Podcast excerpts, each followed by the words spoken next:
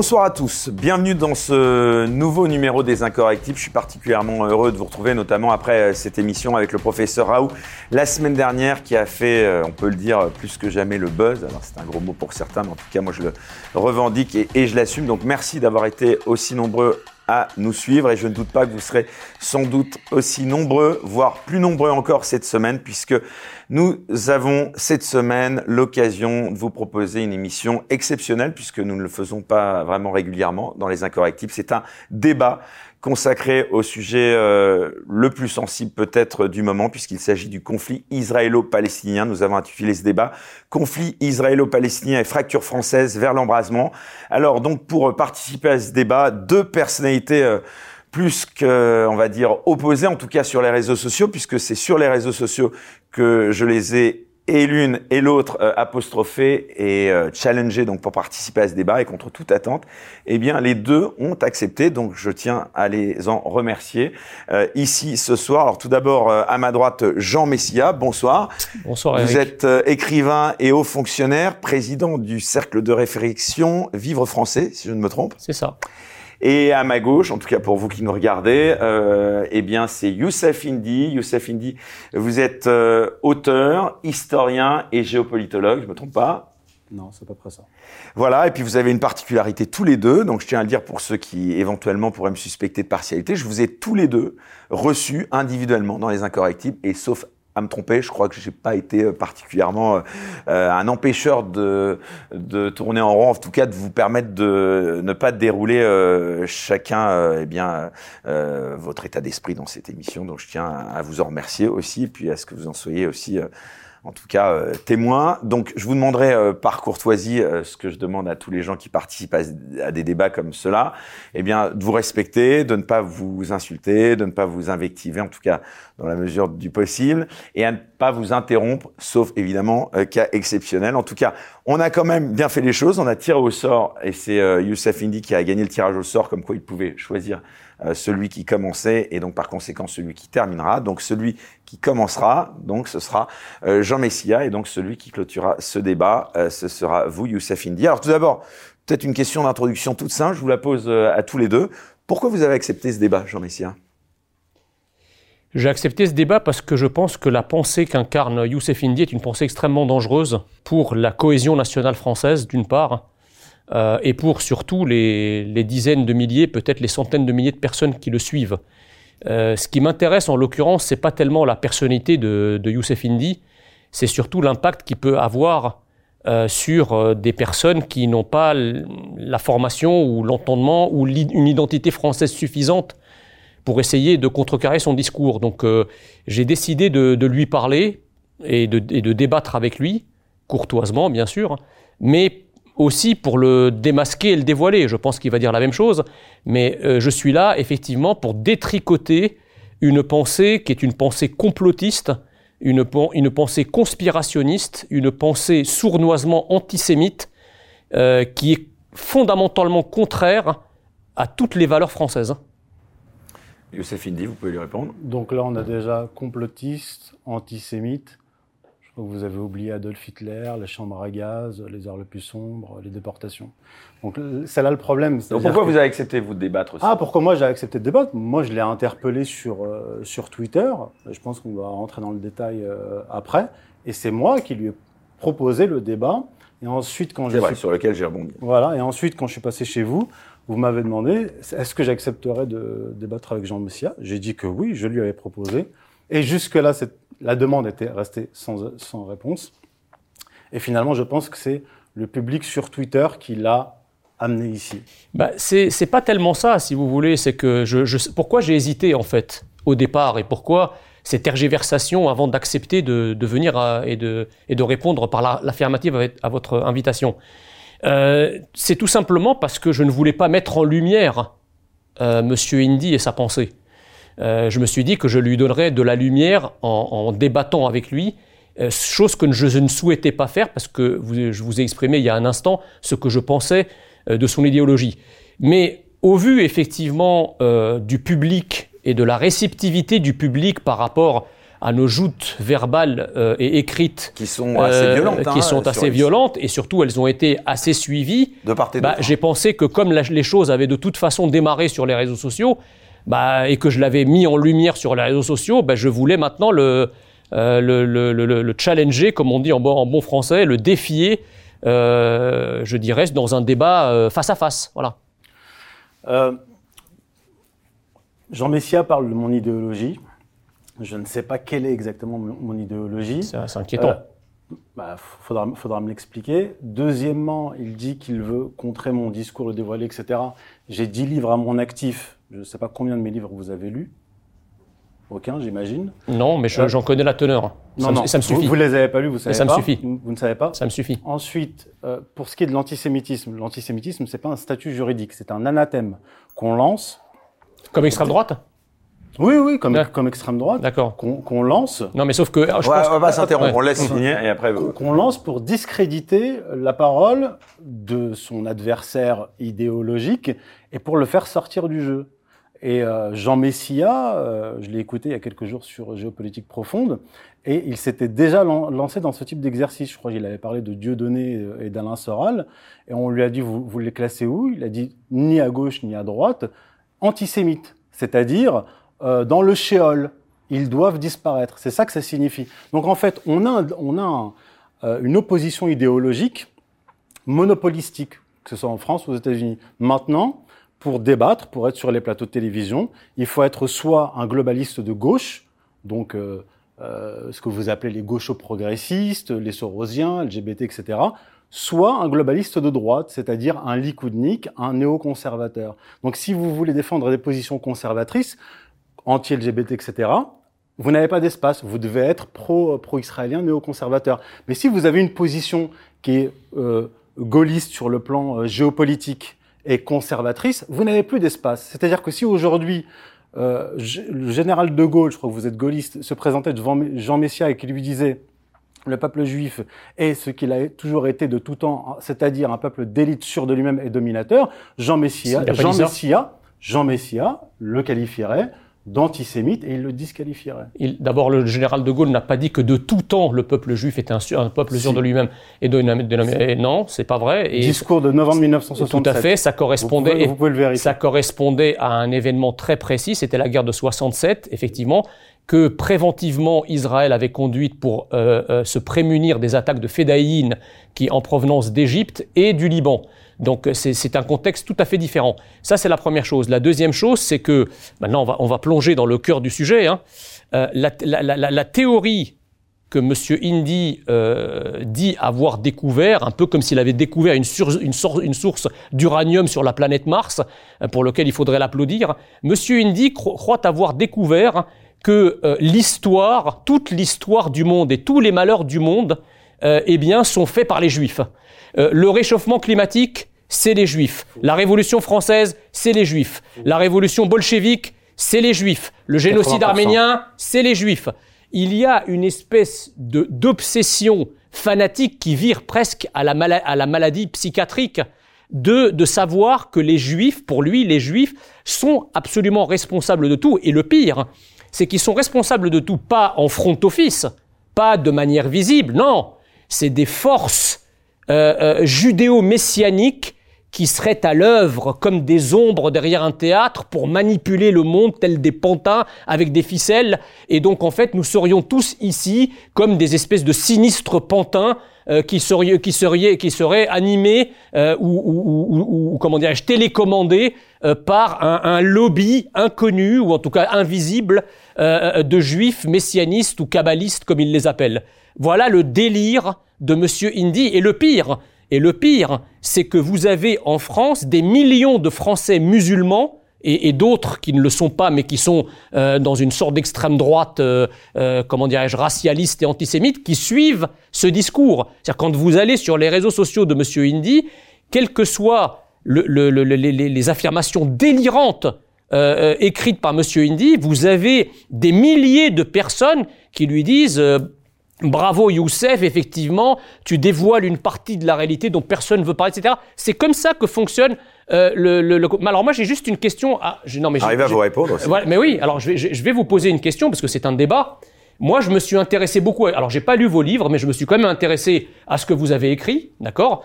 Euh, J'ai une question à vous poser.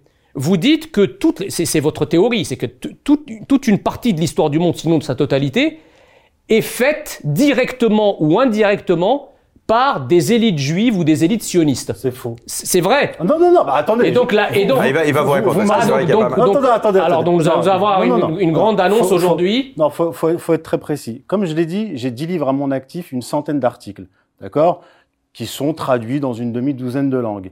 Je, mes De livres- langue arabe. Mon, non, non, même pas. Hmm. En, euh, en cours euh, là au Brésil, Ah, pardon, en perse. En- Oui. en persan, Ouais, ouais. euh, en italien en cours, au Brésil en, en cours, en, en roumain euh, en cours, euh, voilà. Allez-y, alors, dites-moi Voilà. le fond de votre pensée. Euh, le fond de ma pensée, il est dans 10 livres. Ce que vous venez d'affirmer est faux. C'est-à-dire que je n'ai jamais dit que l'histoire du monde est faite par les Juifs. Alors, corrigez-moi. Qu'est-ce que vous dites?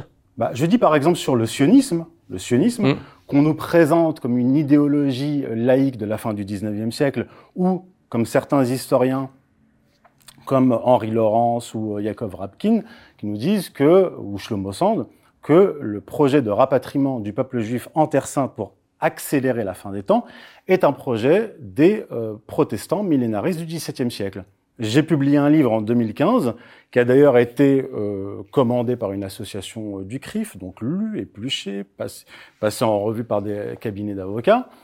J'explique qu'en fait, cette idée d'accélération historique qui va, qui, va pénétrer le monde protestant au XVIIe siècle, millénariste, germanique, hollandais et anglais, vient euh, du monde juif, mais une partie de la tradition juive, la, tra- la tradition kabbalistique elle-même, en opposition à la tradition talmudique, parce que le retour en Terre Sainte est interdit par la loi juive, par le Talmud, par Rabbi Elbo, 3e siècle, Talmud de Babylone, Shir Hachirim, Ketubot 111a.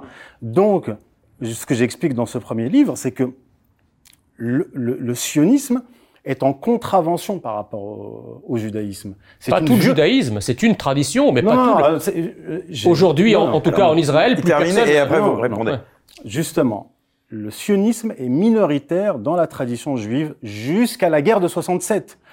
À la guerre de 67, il y a eu la conquête de, de Jérusalem et le mouvement national religieux qui était minoritaire euh, dans, en Israël même et qui avait fait une alliance avec le- les révisionnistes va commencer à pénétrer le monde juif. Mais jusqu'en 67, la majorité des juifs sont Non, mais ce qui, est, anti-sionistes. ce qui est extraordinaire, c'est que euh, Voilà, je vous vous, semblez- fait un résumé de mon premier livre. Oui, mais moi je suis pas là pour écouter le résumé de tous vos livres. Ah, Il faut, vous- faut vous- vous me synthétiser. une question, non, parce que question, vous, m'avez pas là, vous avez vous avez noyé le poisson en quelque sorte. C'est quand même invraisemblable que vous soyez ému aux larmes presque que euh, un peuple veuille retrouver sa terre des origines, mais par contre vous n'êtes absolument pas ému que depuis sa terre des origines, de, de, de- de- de son origine, c'est-à-dire depuis la péninsule arabique, la religion et le peuple arabo-musulman s'étendent et explosent sur tout le continent avec la guerre et les massacres. Vous, ça, vous, ça, ça vous émeut pas. La, la guerre et les massacres, vous pouvez me donner des exemples? Bah, L'islam s'est répandu comment à partir du 8e siècle? Comme tous les empires.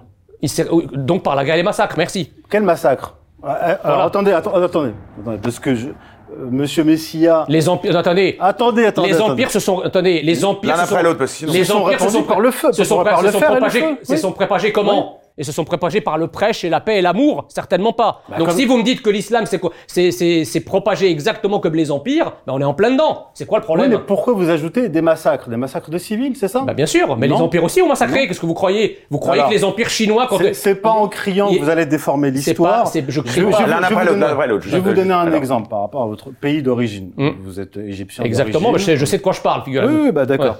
Euh, vous me dites, vous m'avez dit sur Twitter que les musulmans avaient voulu génocider les, les Coptes. J'ai pas ça dit non, j'ai pas dit ça. Si, Non. On retrouvera sur J'ai Twitter. dit j'ai dit que l'islam quand il se propage, il remplace, il chasse et il islamise. C'est exactement ça qui s'est passé. C'est comme ça que l'islam a remplacé la civilisation phénicienne au Liban, la civilisation antique égyptienne et copte en Égypte, la civilisation perse en Iran, les- mais ça c'est le chiisme, etc., etc. Les le seul endroit, disparu. le seul endroit où, Les- le- attendez, le seul endroit où l'islam n'a rien remplacé, c'est dans la péninsule arabique, parce que ça c'était un désert, donc il y avait rien à remplacer. D'accord. On va parler de l'Égypte. Bon, je, je, Bon, veux- c'est pas veux- trop le sujet, Non, mais non, allez-y, je, une vais pas être long. Juste, en fait, j'essaie pas de convaincre Jean Oui, les parce les- qu'il les le, co- les- parce qu'il le sait très les bien. Coptes ont disparu, ouais, par rapport à. Non, non, non. Ils étaient majoritaires Non, non. dans leur propre pays il y a mille ans. Euh, Bon. Et aujourd'hui, c'est une minorité ils sont qui vit. en- 10% de la population. Ils sont sur plus que ça déjà. Donc, donc, donc, ils n'ont pas été exterminés. Ils ont- donc, mais ils sont qui- là. mais j'ai jamais dit qu'ils avaient ils été sont 10 exterminés. à 15 Mais j'ai- millions mais j'ai- mais j'ai jamais dit qu'ils avaient été exterminés. Mais vous savez, il y a, deux, il y a plusieurs manières de- d'éradiquer un peuple. Vous savez qui a dit pour, pour effacer un peuple, il faut effacer sa langue? Qui a dit ça? Bah, C'est un de vos grands oulémas mu- islamiques, égyptiens d'ailleurs, qui a dit ça. Donc écoutez, en fait, ah, l'éradication d'un peuple, ça passe pas simplement par des Je massacres vais vous à la, donner un, à la- à la je vais vous donner un contre-exemple. Moi, je suis marocain d'origine. Je Ouais. suis né au Maroc, comme vous, vous êtes né en Égypte. Ouais, et vos ancêtres n'étaient pas musulmans, vous êtes au courant? Ma, ma langue maternelle, Ouais. vous savez ce que c'est? Ouais. C'est pas l'arabe. C'est sais- la mazir. Mais juste, bah, juste bien. Cette langue-là n'a pas bah, disparu. je- merci d'a- Cette langue-là n'a pas disparu. Merci, d'apporter de l'eau à mon moulin. Vous parlez quelle langue aujourd'hui? Je parle L'arabe. la- Je parle la mazir. Voilà. Je parle la mazir. Là, oui, mais c'est ma langue Maroc, maternelle. Le Maroc parle quelle langue? Il y a plusieurs langues officielles. Il y a l'arabe et il y a la mazir. aussi. L'arabe, c'est la langue officielle, ça s'appelle le. C'est la mazir est aussi une langue officielle au Maroc. Je vais vous répondre sur Alors- les coptes parce qu'on va pas passer. Justement, la, la- la- la Justement, la- la- attendez, la- juste une je vais, question. je vais vous citer. La langue copte est devenue quoi? Je vais vous citer. La langue copte est devenue C'est devenu une langue liturgique. Donc une langue morte. Qui l'a tuée? Ah. C'est- Vous avez été arabisé. Ah, voilà, oui. mais mais, mais Ah vous bon existez toujours. Mais comment ça Mais je croyais qu'on n'arabisait pas, qu'on n'islamisait pas, que ça s'est fait par la paix et l'amour. Et il y a eu les invasions hilaliennes au 13e, 14e siècle qui ont Ah. Voilà, qui ont arabisé- fait quoi Alors, qui ont arabisé. si vous Voilà, voulez bien. Non. voilà, merci. Donc ils ont remplacé on a- islamisé. C'est ce que je dis est vrai. On n'a pas. Merci. on a- non, non. Les, les, les, les, les- les- l'expansion hilalienne, quand elle s'est faite, le Maghreb était déjà islamisé. Les Coptes n'ont pas été convertis de force. Et je vais vous Ah, donner. si je vous donner. Je, je peux citer une source Bon, si vous sérieuse. pouvez terminer votre propos, Ouais, et après, on va je revenir quand je même vais citer au- une au source. sujet du débat. Dans le livre de Bernard Legan, qui n'est pas un islamo-gauchiste, l'histoire de l'Afrique des origines à nos jours, l'histoire de l'Afrique du Nord des origines à nos jours. Très bon je livre. cite, je cite Bernard Legan. Très bon livre. La conquête de l'Égypte fut favorablement accueillie par les chrétiens coptes pour lesquels les Byzantins étaient des oppresseurs et permet de comprendre pourquoi Michel le Syrien, historien copte du XIIe siècle, a pu écrire que, je cite cet historien copte du XIIe siècle, Invasion musulmane 7e siècle, là on est au 12e. Le dieu des vengeances, voyant la méchanceté des Grecs, qui partout où ils dominaient, pillaient cruellement nos églises et nos monastères, et nous condamnaient sans pitié, amena de la région de- du sud les fils d'Ismaël, fils d'Abraham, pour nous délivrer. Ce ne fut pas un léger avantage pour nous que d'être libérés de la cruauté des Romains et euh, des euh, Romains, Oui, en fait, c'est- Byzantins. Et c'est cité par Christian Canuyer, historien belge des D'accord. religions, professeur de l'université catholique de Lille, spécialiste des études Mais vous savez- et généalogiste. Et je vous renvoie Non, aussi mais- au livre de Robert Monsieur- qui est toujours une, qui est toujours Non, mais- une référence, l'expansion musulmane de, euh, de Je- Robert je- non mais vous savez, je vais vous dire, enfin, en 1941, Moi, je vous cite des non histoires. mais en, en 1941, quand la Wehrmacht est entrée en, en Union soviétique, vous savez que les populations ukrainiennes, lituaniennes, etc., les ont accueillis comme des, comme des héros. Alors que dans Mein Kampf, il y avait marqué que ces populations, c'était des populations qui étaient destinées à être les bâtards de l'Europe et à servir la race des seigneurs. Ça les a pas empêchés d'applaudir leur envahisseur parce qu'effectivement, l'oppression de Staline était plus forte. Vous comprenez Ah, mais là, on est- là, on donc cinq c'est- siècle donc c'est d'écart. pas- pas parce On- que on n'est pas- non, mais on est- attendez, on est- on c'est n'est pas à vos li- l'arrivée des vos- musulmans, vos on Non mais siècles vos d'écart. libérateurs, vos libérateurs, enfin ce que vous pensez être vos libérateurs par rapport à un joug, ça peut être un joug encore pire, mais que vous ne découvrez qu'après. C'est exactement ce qui s'est passé avec les populations slaves de l'Union soviétique au moment où la Wehrmacht est entrée dans ce pays. Cin- Cinq siècles. S'est- Voilà. il Oui, oui, cinq siècles, mais vous savez, vous avez- Maintenant, maintenant, j'ai- j'ai- j'aimerais quand même. Euh, Ouais, puis j'ai- j'aimerais qu'on lance le débat. Donc ça, il m'a posé une question. Je vais lui poser une question.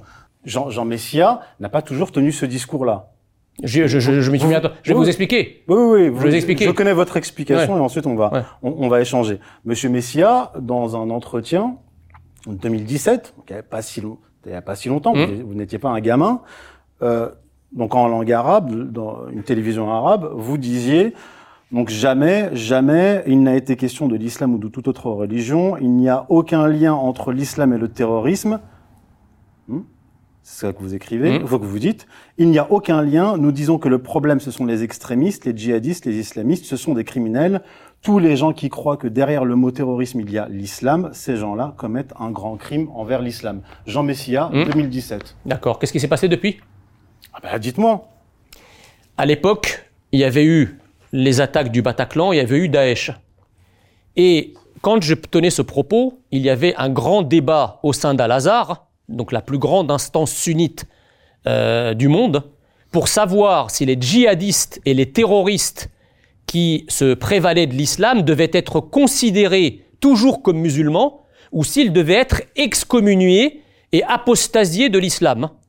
Il y a eu donc des, comment dirais-je, des colloques, des réunions, on, dirait des synodes dans le, euh, dans le, dans le christianisme, et à l'issue de deux années et demie de discussions au sein des oulémas d'Al-Azhar, mais pas seulement, hein, au sein des oulémas indonésiens, pour l'islam asiatique, etc., le sunnisme a fait un adjumento de la question de l'islam par rapport au djihadisme.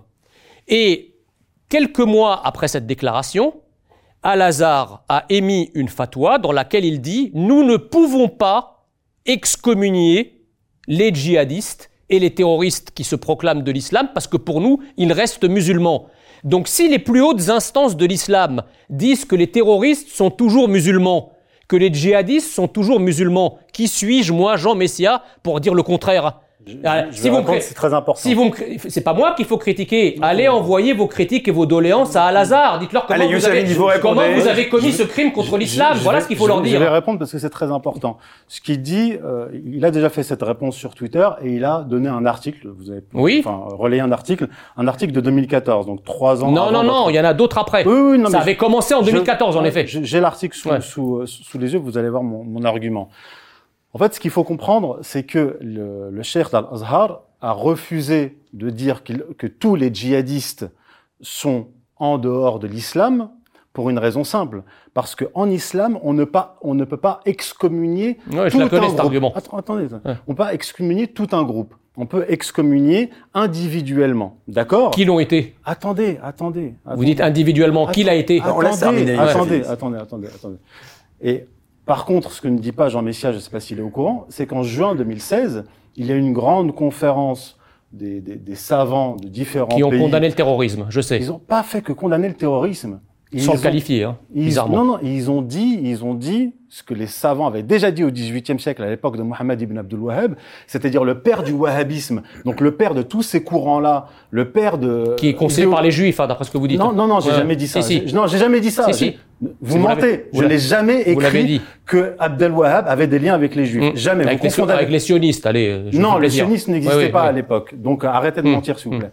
Euh, donc c'est fou comme vous avez honte de vous. Mais attendez, laissez terminer Youssef Indy et après. Non mais parce que là on est en train de, de, faire l'entretien, mais après je vous avez vous avez aucun point. Pas, vous avez vous avez vous avez aucun les preuves. Vous avez aucun point avec Soral en fait. Soral vous l'aimez pas. Attendez, je termine. Ou avec Dieudonné. Jean Messia, vous voulez bien laisser terminer juste Youssef Indy puis vous répondre ensuite et puis après on déroulera quand même un peu y compris le Cheikh d'Al-Azhar y était, 200 savants musulmans sont réunis et ont exclu de l'islam sunnite le wahhabisme, c'est-à-dire qu'ils ont repris le, discours et la position des savants au XVIIIe siècle.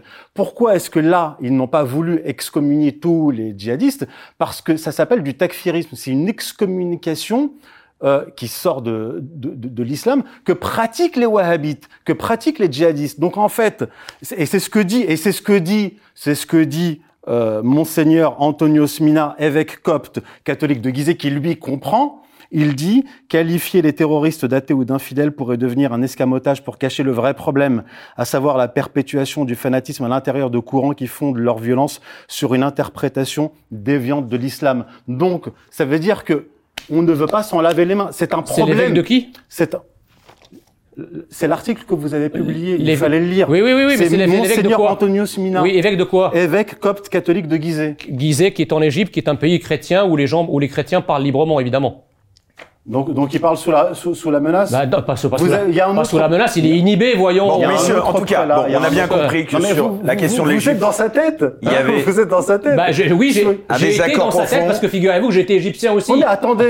bon. non, mais attendez, parce que... Attendez. mais j'aimerais qu'on vienne au conflit israélo-palestinien parce que c'est le sujet principal du débat. L'islam, il en parle beaucoup, c'est que votre déclaration de 2017, c'est pas une déclaration qui vous qui vous C'est une déclaration qui, est, qui était valable à l'instant T, mais vous n'avez montré aucun argument me permettant de continuer à penser cela dans un contexte où les autorités sunnites n'ont pas excommunié, et vous l'avez rappelé, n'ont pas excommunié les djihadistes. Vous, vous, venez de le dire. Euh, non, non, mais laissez-moi parler, laissez-moi parler. Vous avez dit, je reprends ce que vous dites, vous avez dit que réunis en congrès, en congrès ou en synode ou en je sais pas quoi à Grozny, les 200 plus grands savants de l'islam, les oulémas musulmans, ont dit, je vous cite, je vous cite, qu'il n'est pas possible d'excommunier ou d'apostasier un groupe Non, euh, non, tout entier. Non, non, non, Mais non, si. c'est- pas ça. C'est ce que vous venez de dire, Non. enfin, mais arrêtez de me faire tourner en Mais bourrique. non, euh. attendez.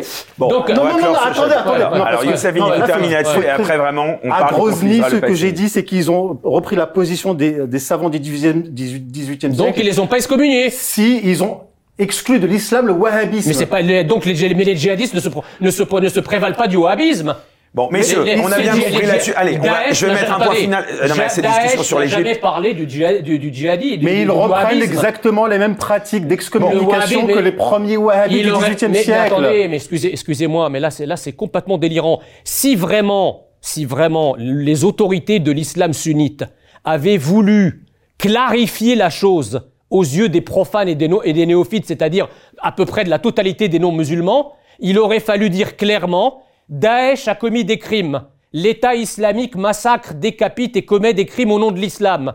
Des djihadistes qui se proclament de cette idéologie décapitent et massacrent en Occident. Aujourd'hui, nous, oulémas musulmans, nous déclarons cette organisation État islamique et tous les djihadistes qui tuent, décapitent et massacrent au nom de l'islam, nous les déclarons apostats, nous déclarons qu'ils n'ont rien à voir avec l'islam. S'ils avaient fait cette déclaration, eh bien, je vous aurais dit Ça effectivement, sert à rien en de 2017, crier. j'ai raison. Ça mais ils ne l'ont à pas rien, fait. ça sert à rien de crier. point Ce que je vous dis, c'est qu'ils ont exclu le wahhabisme. Mais le wahhabisme n'a rien à voir là-dedans. Si, ça a tout à Mais bien voir. sûr que non. Vous, vous connaissez Maintenant, pas l'histoire. bon, arrêtez, arrêtez. s'il vous plaît. Les, les, J'aimerais qu'on- les- les Daesh ont les mêmes pratiques que les wahhabis du 18e Oui, oui, oui, siècle. s'il vous plaît, Arrêtez. je savais que ce débat serait animé, s'il vous plaît, ils- s'il vous plaît, auraient dû Jean exclure Messia. les, les, les les- Jean sur le sujet, mais la personne, il y a des travaux ne comprend rien, universitaires Les le gens qui nous regardent ne comprennent rien. Donc, si vous voulez bien, justement, au moins, il y a un mot que je retiens, c'est le mot histoire. Alors, justement, avant d'aborder euh, les implications du conflit euh, donc israélo-palestinien au plan international et national, je vous propose justement, dans un premier temps, enfin, parce que c'était le discours introductif, euh, de nous euh, concentrer sur le conflit lui-même, ses racines, son évolution et ses perspectives. Justement, parlons un peu d'histoire et des racines de ce conflit. On sait que cela remonte à loin, 1967 pour certains, 1948 pour d'autres, voire encore antérieurement. Quelles sont, pour vous, l'un après l'autre, en vous écoutant parler, s'il vous plaît, les racines de ce conflit? Jean Messia, et ensuite, Youssef Indy, vous répondez.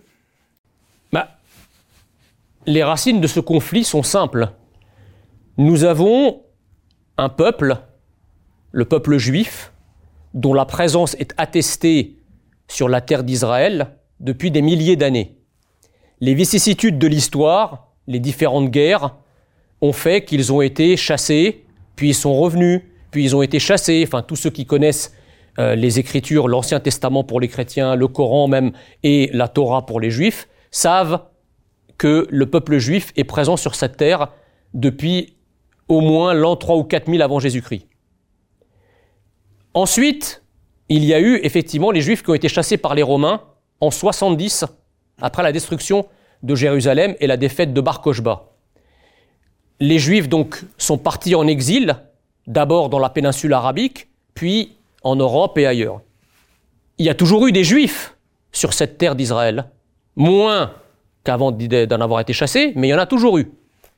Effectivement, les Juifs, parce qu'ils ont un lien avec cette terre, on va passer l'histoire, Théodore Herzl, la déclaration Balfour, etc., ont commencé à revenir sur leur terre ancestrale.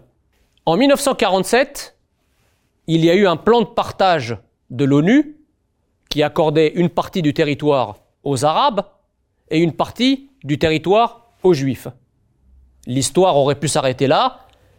Les Arabes palestiniens auraient pu proclamer l'État de Palestine sur le morceau qui leur a été donné par l'ONU, comme les Juifs ont fait sur leur morceau à eux par la déclaration Ben Gourion et la proclamation de l'État d'Israël.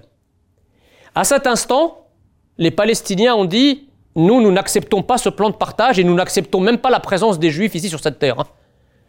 Encouragés par les autres pays arabes, les Palestiniens qui, qui leur ont dit c'est pas la peine d'accepter parce que de toute façon on voit pas très bien comment une poignée de quelques dizaines de milliers de juifs va résister à trois ou quatre grandes armées arabes de l'époque, à savoir l'Égypte, la Syrie, le Liban, la Jordanie, etc. Et donc, ils ont déclaré la guerre en 48 contre Israël et ils l'ont perdue. Bis repetita en 56, bis repetita en 67, et si on peut, on, peut considérer cet épisode-là, en 82 avec l'invasion euh, par Israël du Liban. Donc tout ça pour dire quoi? Tout ça pour dire que les Juifs sont en Israël par l'histoire et par la force des armes. Je constate quand contrairement à ce qu'on dit, mais moi je ne suis pas israélien, mais j'y suis allé en Israël plusieurs fois, comme je suis allé d'ailleurs sur les territoires palestiniens, et je connais très bien cette région du monde. Les Israéliens, le peuple israélien, c'est 25% d'Arabes israéliens qui sont représentés à la Knesset, qui sont profs de fac, qui sont grands médecins, grands avocats, qui sont parfois ministres dans des coalitions de gauche. Donc je ne vois pas où est la ségrégation, en tout cas d'État, d'Israël vis-à-vis de la population arabe israélienne. Je pense qu'on ne peut pas faire le parallèle avec des minorités, dans des juives ou chrétiennes d'ailleurs, dans les pays arabes. Mais ça, c'est une autre question. Donc moi je dis qu'à partir du moment où un peuple est là, par la force de l'histoire et par la force des armes, les arabo-musulmans sont bien placés pour savoir que la force des armes et la force de l'histoire a créé des situations dans lesquelles ils sont majoritaires et personne ne leur demande de, laisser les territoires qu'ils ont conquis et islamisés. Donc pourquoi, si effectivement la guerre n'avait rien de définitif et s'il suffisait de réclamer le retour à avant la guerre, bah réclamons le retour à avant toutes les guerres que les arabo-musulmans cèdent le Maroc, cèdent l'Algérie, cèdent la Turquie. Pourquoi les, ottomans musulmans euh, ne rendent pas, euh, ne pas euh, Istanbul à Constantinople? Pourquoi ne retransforment-ils pas Sainte-Sophie en cathédrale plutôt que de la faire en mosquée? Ils sont pas chez eux non plus. Ils, se sont arrogés le droit d'envahir la Turquie, d'islamiser la Turquie, de remplacer le nom des villes de l'ancien empire romain de, euh, de, Constantinople par des noms ottomans et arabes, et personne aujourd'hui, ou en tout cas oui, ottomans et musulmans, personne aujourd'hui leur dit, mais attendez, mais c'est, c'est illégitime votre présence. Vous l'avez obtenu par la guerre, ben retirez-vous, euh, rendez le pays aux Arméniens. Rendez les terres aux Arméniens, rendez Constantinople aux chrétiens, rendez Sainte-Sophie. Pourquoi personne? Parce que si ils font ce mouvement-là, là, à la limite, on peut au moins saluer la cohérence. On peut dire, ils demandent aux Juifs de rendre des territoires qu'ils ont conquis par l'histoire et par les armes, et effectivement, comme ce sont des gens intellectuellement honnêtes, ils réclament la même chose aux Turcs, euh, aux Ottomans qui ont occupé l'Égypte, aux Arabes qui ont envahi le Liban, etc. Et là, on pourrait effectivement avoir un débat intellectuellement honnête. Mais c'est pas ce qu'ils font. Eux, la guerre est valable unique, enfin, les résultats de la guerre et de l'histoire sont valables uniquement quand l'islam est vainqueur. Mais quand l'islam et les arabo-musulmans perdent comme, en, sur les territoires palestiniens, ah non, alors là, ils en appellent au droit, à la légitimité, à la tolérance. C'est la racine de ce conflit. Euh, de nombreuses erreurs historiques et factuelles. On va reprendre déjà par rapport aux Juifs qui auraient quitté euh, la Terre Sainte, qui auraient été expulsés. Premièrement, il n'y a jamais eu d'expulsion massive par les Romains.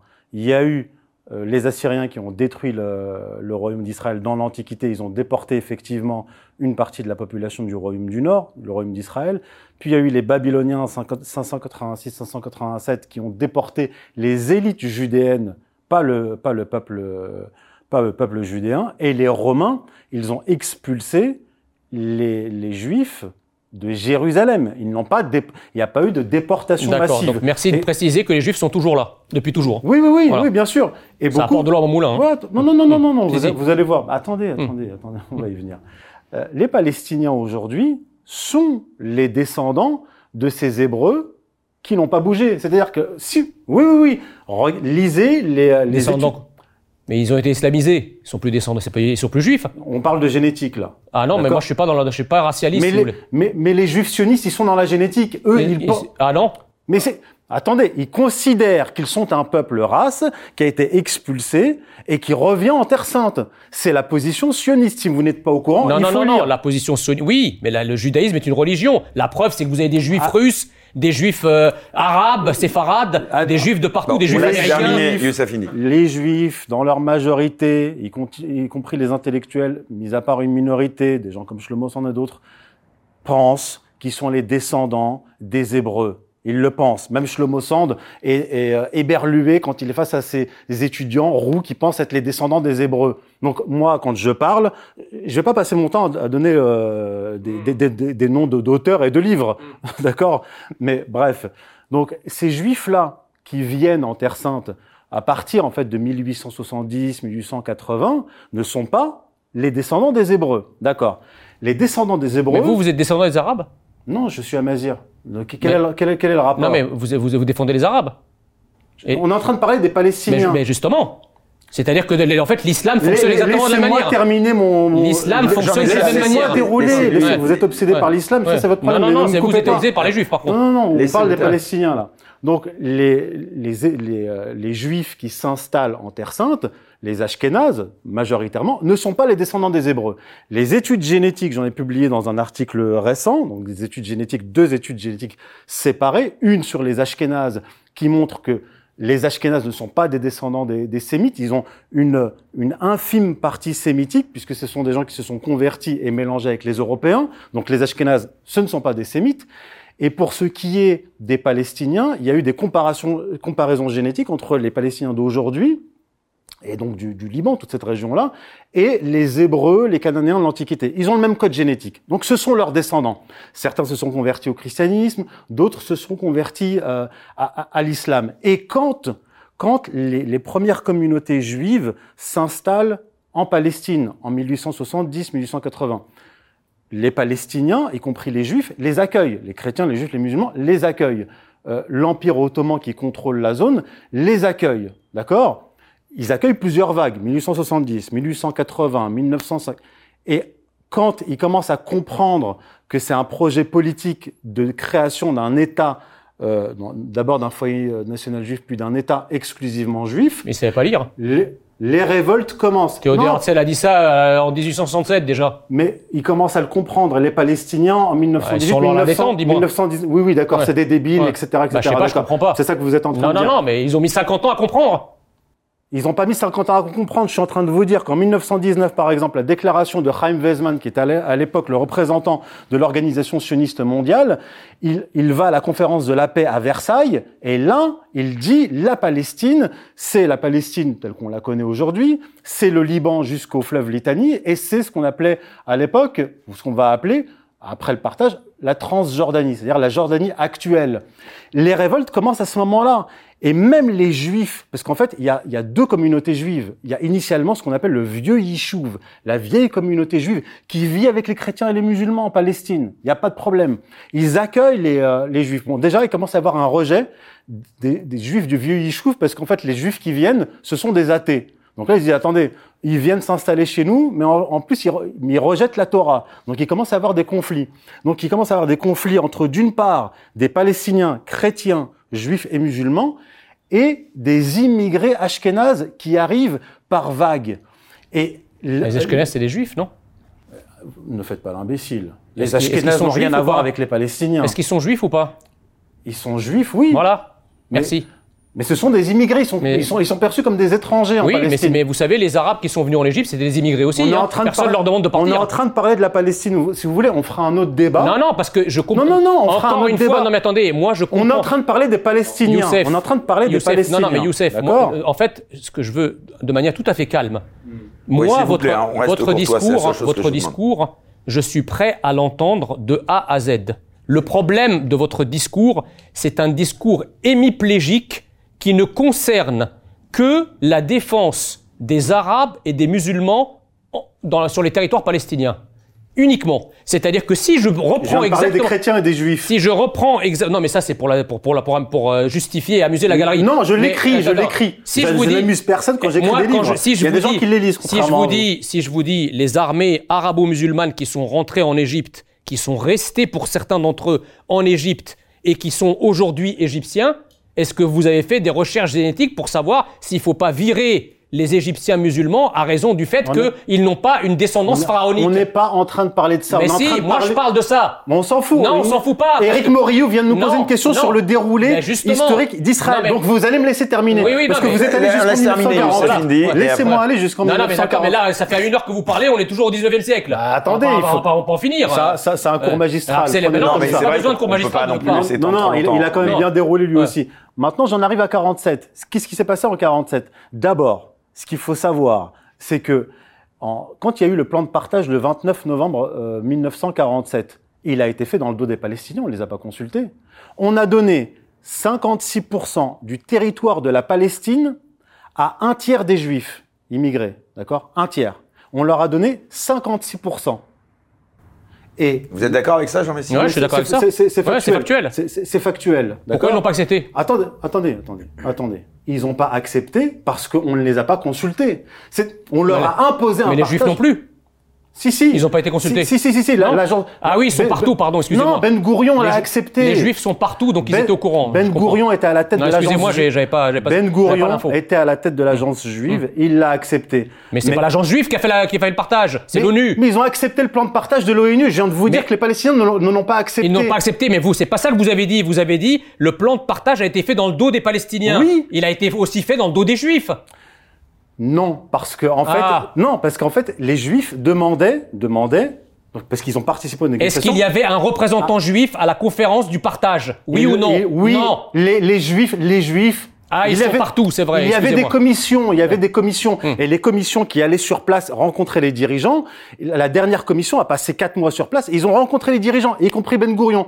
Les, Et les, Pa- et les Palestiniens aussi?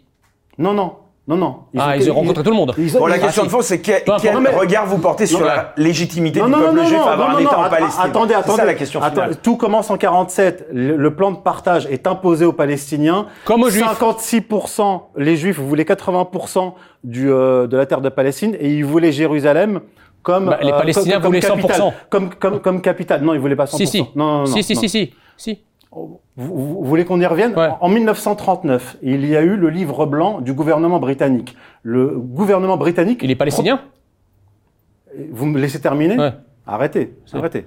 Euh, en 1939, donc le livre blanc de- du gouvernement britannique propose un gouvernement binational avec des juifs et des arabes, d'accord? Les arabes à partir, le haut comité arabe et les autres États arabes acceptent en 1946. Donc ils proposent ça. Ils disent on est d'accord, on a sept arabes et trois juifs à la tête du gouvernement, on a un État en commun. Qui est-ce qui refuse? C'est l'agence juive. Ce sont les sionistes qui refusent parce qu'ils veulent toute la Palestine. Non, parce qu'ils ont- C'est ce que, c'est ce que dit Ben Gourion. Arrête. Ils savent très bien. qu'ils- Lisez, Ils lisez. savent très bien comment ça se passe Vous ne après. savez pas de quoi vous parlez. C'est comme le Vous ne- Liban. Le Liban, les chrétiens ont partagé le pouvoir au départ, ont accepté de partager le pouvoir avec les musulmans. Et effectivement, pendant un certain temps, Bon, ça a arrête- été équilibré. arrêtez de changer de et puis, sujet. comme, l'islam a en son sein un suprémacisme Non, non, non, et un impérialisme, aujourd'hui, les chrétiens libanais mais je- sont je- je minoritaires termine. dans leur propre je pays. termine. Donc, plan Donc, de les juifs partage savent à impo- quoi s'en tenir. Plan de partage imposé en 1929, euh, 1947, ne- 29 novembre. Dès le mois de décembre, l'épuration ethnique commence. Parce que l'agence juive a mis... C'est vrai, vous lisez, lisez l'épuration ethnique en Palestine du- de l'historien israélien Ilan Papé, lisez Anne-Marie Gouachon, La Jordanie réelle, lisez Henri Oui, la Laurence. Jordanie réelle, c'est la, c'est la, la, la, la ce qu'on appelle la Palestine, c'est la lisez Jordanie. Henri ouais. Laurence, la question, la, la question de Palestine. Donc, ils commencent l'épuration ethnique. Dès, dès le mois de décembre 1947, ils ont déjà expulsé 70 000 Palestiniens de chez eux. Quand la guerre commence avec les Arabes, d'ailleurs, c'était la- la- l'armée qui a été envoyée a été envoyée pour protéger les Palestiniens, parce que l'épuration ethnique avait commencé. Fin C'est de avril, la propagande, ça. Ilan Papé, l'épuration ethnique en Palestine, c'est un historien israélien parfaitement Il y a eu- respecté. ouais, il y a eu d'autres avril, historiens- Fin avril, oui, comme Benny. Morris, qui a- utilise exactement les deux mêmes Non, non, non, documents. non, qui il y a d'autres, historiens, vous, Oui, oui. cho- vous les choisissez en fonction de vos lubies, mais il y a Henri d'autres Laurence, Henri Laurence a la il y a- chaire, il y a d'autres Henri Laurence a la chaire Il y a- d'études Il y a contemporaines d'autres de historiens qui ont démontré qu'en 47 et 48, effectivement, il y a eu des massacres, mais de part et d'autre. Il y a eu des villages qui ont été effacés justement, de part j'aimerais- et Je d'autre. termine juste ma terminer, phrase. parce que- Fin avril 1948, donc juste avant l'intervention des Arabes, il y a déjà 250 000 Palestiniens qui ont été expulsés. Fin 1946, ils ont expulsé entre 750 000 et 800 000 Palestiniens. 531 villages détruits, rasés par l'Irgun, Mais par, le- par la Haganah, c'est par le totalement groupe délirant ce que vous dites. Je vous- Et les, les- les groupes, Lisez les livres que les je vous ai groupes dont monsieur, non mais attendez, les groupes dont monsieur Indy parle, c'était quelques centaines de personnes. D'accord? Donc je vois pas comment il peut, quelques centaines de personnes à elles seules peuvent Non, éradiquer c'est des centaines de milliers de personnes Non. et, et brûler des villages Non. entiers avec des dizaines de milliers de personnes au total. Ça Quand paraît la guerre totalement, commence, ils sont 50 ça 000. par- ça- ça- les forces juives, ça paraît, ça paraît les totalement forces juives sont La- 50 la 000 deuxième pendant la chose- guerre de la- 48. La, deuxième chose, c'est que il Vous y a maîtrisez eu, pas le sujet. Il y a eu Vous justement, vous l'avez dit vous-même, parce qu'il y a eu un refus croissant de l'arrivée juive en terre, sainte, en terre promise. Il y a eu un refus croissant de la part des populations arabo-musulmanes palestiniennes qui sont installées sur ces terres. Et donc ce sont ces populations-là qui ont commencé les massacres à la vérité, ou en tout cas qui ont massacré dans le cadre de, de d'un conflit larvé qui va se transformer en guerre en 48. Donc alors des massacres de eh ben justement, alors, les, les, attaques justement dont fait l'objet Israël depuis sa création en 48, est-ce qu'elles justifient selon vous la politique de guerre préventive et de colonisation ensuite menée par ce pays? On peut quand même, c'est vrai, Youssef Indy, comprendre que quand on a attaqué le jour de son indépendance, on peut avoir tendance à être on va dire, méfiant, voire un peu agressif, non? Attendez, attendez. Non, mais là, je peux parler parce que... Ben, non, non, mais on a bien entendu. Après, quand je parle, vous dites que je l'interromps, mais si je peux pas Non, non, mais, une, mais, mais, pas du tout. Bah, là, je crois que vous avez assez entendu. Non, non, là, on vous a entendu sur la question. Allez-y, allez-y. Alors, allez-y, Jean Messia, et il vous répond ensuite. Moi, j'aimerais sur cette question-là, voilà, vous demander votre opinion, votre regard sur ces politiques d'Israël. Le problème, si vous voulez, c'est qu'à partir de 48, on va oublier le, notre désaccord qu'il y a sur la période d'avant à partir, 48, vous êtes d'accord À partir de 47, oui, à partir de 47, 48, au moment du plan de partage, de son refus par les Palestiniens et de son acceptation par les Israéliens, il y avait en réalité deux trajectoires possibles. Les Palestiniens à l'époque auraient pu très bien, on va imaginer un scénario fiction, auraient pu très bien dire OK, on stoppe les massacres, on stoppe la guerre, d'autant plus qu'effectivement il y a eu des villages de part et d'autre qui ont été éradiqués. Il y a eu des milliers de morts de part et d'autre. Les villages éradiqués, c'est que les villages et, palestiniens. Et des, qui ont, des, morts de part et d'autre. Les Palestiniens ont pu dire, OK, halte au feu, nous avons obtenu 44% du territoire, proclamons notre État palestinien dans un premier temps sur ces 44% du territoire et laissons le soin à la négociation avec le nouvel État israélien et avec la communauté internationale pour essayer de réparer toute forme d'injustice qu'ils auraient pu penser être une forme d'injustice, peut-être grappiller 2 ou 3 ou 4% de territoire en plus pour arriver à la stricte égalité. Ça, c'était un chemin possible et un chemin envisageable. Et d'ailleurs, les voix, il y avait certaines voix parmi les Palestiniens qui réclamaient cela, mais elles ont été tues par le fanatisme de ceux qui refusaient catégoriquement le partage, encouragés en cela par les pays arabes qui disaient aller prêter main forte aux Palestiniens pour bouter les Juifs à la mer et récupérer 100% du, territoire. C'est pas cette voie-là qui a été choisie. On aurait pu choisir la voie de la paix, de l'apaisement, puis de la négociation internationale, et enfin la solution à deux États aurait émergé naturellement. Or, qu'est-ce qui s'est passé? Les Palestiniens et les Arabes ont choisi la voie de la guerre. Ils ont déclaré la guerre à Israël. Donc quand on déclare la guerre, on ne vient pas ensuite pleurer sur ses conséquences. Excusez-moi, quand, l'Allemagne, pour prendre toute proportion gardée évidemment, quand l'Allemagne nazie a déclaré la guerre aux États-Unis, a déclaré la guerre à la Grande-Bretagne, eh bien, les Allemands en 45 quand ils ont été détruits, personne n'est venu dire oh là là mais quel scandale. Ben attendez, vous avez déclaré la guerre, vous avez que ce que vous avez voulu. Vous comprenez Donc, Indy, donc vae victis, malheur aux vaincus. Vous remettez en cause la légitimité du peuple juif à avoir un État en Palestine Bien sûr. Alors, déjà, pour répondre... Non mais répondez à la question. Attendez, attendez, par rapport à, Jean Messia. Je, je, dis, et je répète ce que j'ai dit tout à l'heure, le Haut Comité arabe, donc disons l'espèce d'autorité palestinienne qui existait à l'époque. En 46, elle accepte de partager la terre. Ils disent quoi? Ils disent ceux, qui, ceux parmi les, les, juifs qui ont acheté des terres, ils restent et chaque, chaque année, on, euh, on, on, revoit le quota d'arrivage de juifs euh, d'Europe. Donc les Palestiniens étaient d'accord là-dessus. L'agence juive, dirigée par Ben Gourion avec une aile gauche et une aile droite, ont refusé. Maintenant, l'histoire de la guerre, je le répète, le nom même de la guerre, de, de, de, de l'armée arabe, c'était armée de sauvetage. Pourquoi? Parce que, comme je le dis et je le répète, l'épuration ethnique a commencé quelques jours après. Mais ils n'avaient pas les moyens, vous plaisantez ou quoi? L'exodus qui arrive, c'est des mecs en loc mais, qui, qui, viennent d'un génocide. Vous, vous, vous, savez, de quelle vous savez pas de quoi vous parlez. Vous savez pas de quoi vous parlez. C'est quoi cette propagande Vous savez pas de quoi vous parlez. dites la vérité. Enfin. La vérité, c'est que la Haganah existe déjà depuis. Oui, oui, la Haganah et l'Irgun existent, mais encore une fois, ce sont des groupes, c'est pas des peuples entiers. Bon, sur la légitimité, c'est une proto-armée. C'est une proto-armée. Monsieur Messia ment à dessein. C'est une proto-armée parce que la Haganah, le groupe Stern, l'Irgun, c'est ce qui va former Tsahal dès mai, dès mai, dès mai 48. Dès mai 48, ils sont 50 000. pas une armée. Ils sont, ce sont des groupes terroristes, des groupes paramilitaires et groupes terroristes. La Haganah, la Haganah B, l'Irgun, le groupe Stern. C'est vrai, mais ils n'en avaient pas après les Palestiniens, si vous avez remarqué. Ils avaient, surtout, ils avaient surtout après les Anglais. Les deux. Le King David. Oui, le King David. c'est ça qui a précipité le départ des Anglais. Oui, bien Donc sûr. en fait, ces groupes-là, contrairement à ce que vous dites, n'étaient pas faits pour lutter contre les Palestiniens. Ils Les étaient deux. principalement faits Ils pour lutter trois- contre la ils présence avaient trois britannique, cibles. pour chasser les Ils Britanniques. avaient trois cibles. Je renvoie les gens qui nous écoutent au livre que je- que, que j'ai cité. Tout est parfaitement documenté. Le livre, le livre de Dylan Papé est basé sur les documents officiels israéliens déclassifiés à la fin des années 90. On n'est pas en train de parler de n'importe quoi. C'est pas, pas des lubies.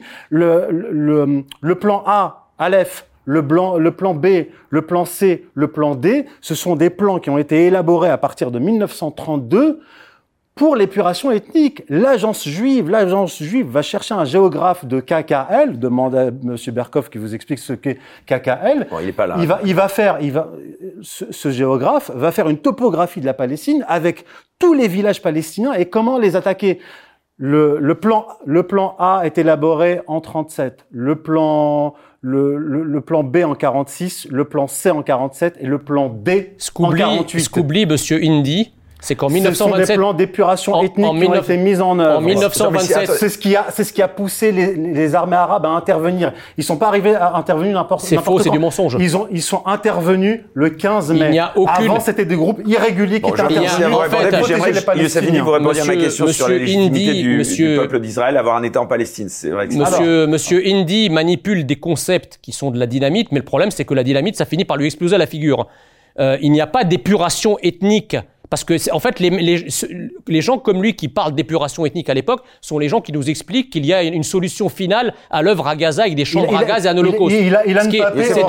c'est tota- totalement faux. Tous ces, Ça, c'est la première chose. La, ce la- sont des nazis. La deuxième ce sont des nazis, ces historiens. La deuxième chose. Ilan Papé est un Attendez, nazi. La Benny deuxième Morris chose. est un nazi. Non, c'est pas ça. C'est que vous, vous devez compléter. Mais bon, je- ça, je, effectivement, ce volet-là vous dérange. En 1927, il y a eu une grande date dans l'islam sunnite. C'est la naissance des frères musulmans, de Saif el-Islam Hassan el-Banna, qui, qui est fondateur des frères musulmans. 1928. Mais 27, les premiers ouvrages. Et 28, effectivement, la déclaration. C'est une organisation suprémaciste islamique qui vise à étendre l'islam par tous les moyens, par le soft power, mais aussi par la guerre.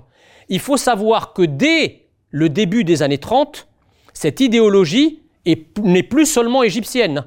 Elle est exportée. Et elle est exportée prioritairement où? Les frères musulmans, qui sont eux, pour le coup, de vrais antisémites et assumés.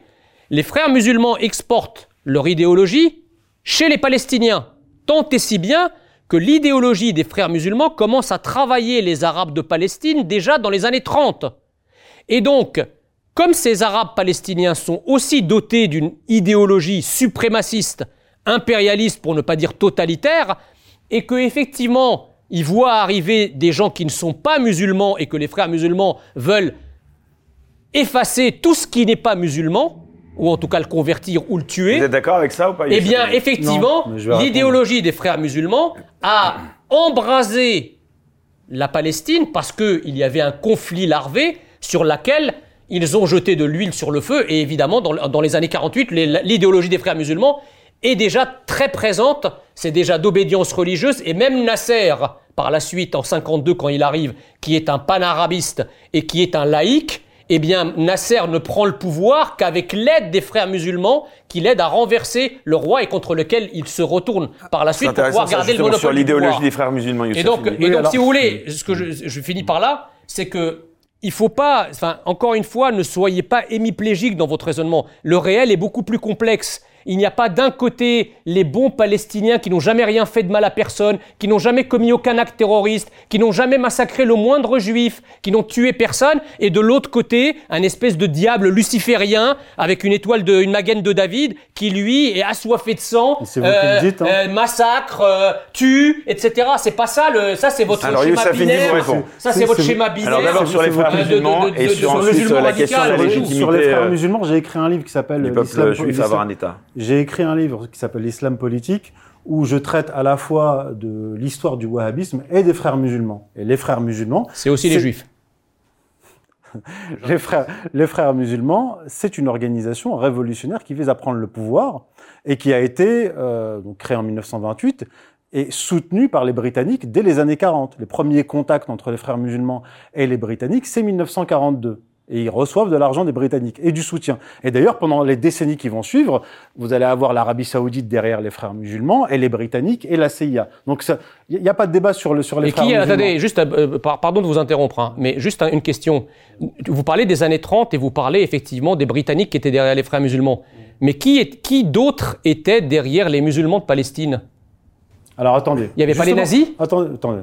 Non, non, non. Les rencontres d'Al-Hosseini avec Hitler. Il il on, rencontré On dit une même fois. que Himmler se serait converti à l'islam Il- pour complaire. euh, Alors, on, il a- on- on il- voit plusieurs dignitaires nazis s'agenouiller faire la prière musulmane en Allemagne. Et vous savez très bien qu'il y a deux divisions SS musulmanes. Et vous savez pourquoi elles étaient appréciées par les nazis? En raison de leur sauvagerie au combat. Ils sont pas palestiniens. Euh, il n'y avait pas un seul palestinien a- parmi mais, eux. mais ils sont musulmans. Et Al-Husseini était palestinien. Alors, Le, Al-Husseini, le grand, le- Al-Husseini- le- le- le Al-Hus- grand imam de Jérusalem, il était quoi Al-Husseini, a rencontré Adolf Hitler C'est marrant, vous en parlez jamais de ça, ça vous gêne Mais si, si, attendez, il a rencontré Adolf Hitler pendant 10 minutes, d'accord Ah oui, donc ça pardonne. Non mais, ensuite il est parti en Europe. Le, juste Parmi- le temps de lui dire éliminer par- tous les juifs, Non, il est parti. non, donc ça, c'est pas grave. Mais, euh, donc en fait, vous êtes le porte-parole de Netanyahou. Non. Parce que, si, parce que Netanyahou, a- On va y vous savez ce qu'il a déclaré? Attendez, c'est une autorité publique, qu'est-ce que vous racontez? Netany- Netanyahou a dit, je termine, il a dit que c'est pas Hitler qui avait le- l'idée de- d'exterminer les juifs, c'est le moufti de Jérusalem qui lui a filé l'idée. C'est le discours de Netanyahou. Et là, Je sais pas, oui, oui, mais je, sais pas. je- ça vous saviez pas Si, je le savais, mais je, c'est- je, je dis pas ça. C'est du délire. Je dis pas ça. Je dis, je dis que Al-Husseini a trouvé dans Mein Kampf des éléments qui sont exactement présents dans le, dans, dans le Coran. Et, ils ont, et donc, il a fait alliance avec Hitler pour deux raisons. D'abord, parce que la Palestine était protectorat euh, britannique et que lui se battait contre le protectorat Ah oui, britannique. ouais. Comme d'ailleurs la population égyptienne était pro-nazie, pas parce qu'elle était pro-nazie, parce que l'Égypte était effectivement un protectorat britannique. Donc Ah, ça, c'est la- voilà, vous, vous Non, devenez rationnel. Ça, c'est la première Voilà, raison. Très bien, ouais. Ça, c'est la première raison. Mais la deuxième raison derrière... Non, mais moi, je suis honnête intellectuellement. Je vous dis les choses. Moi, je vous dis qu'il y avait ça. Mhm.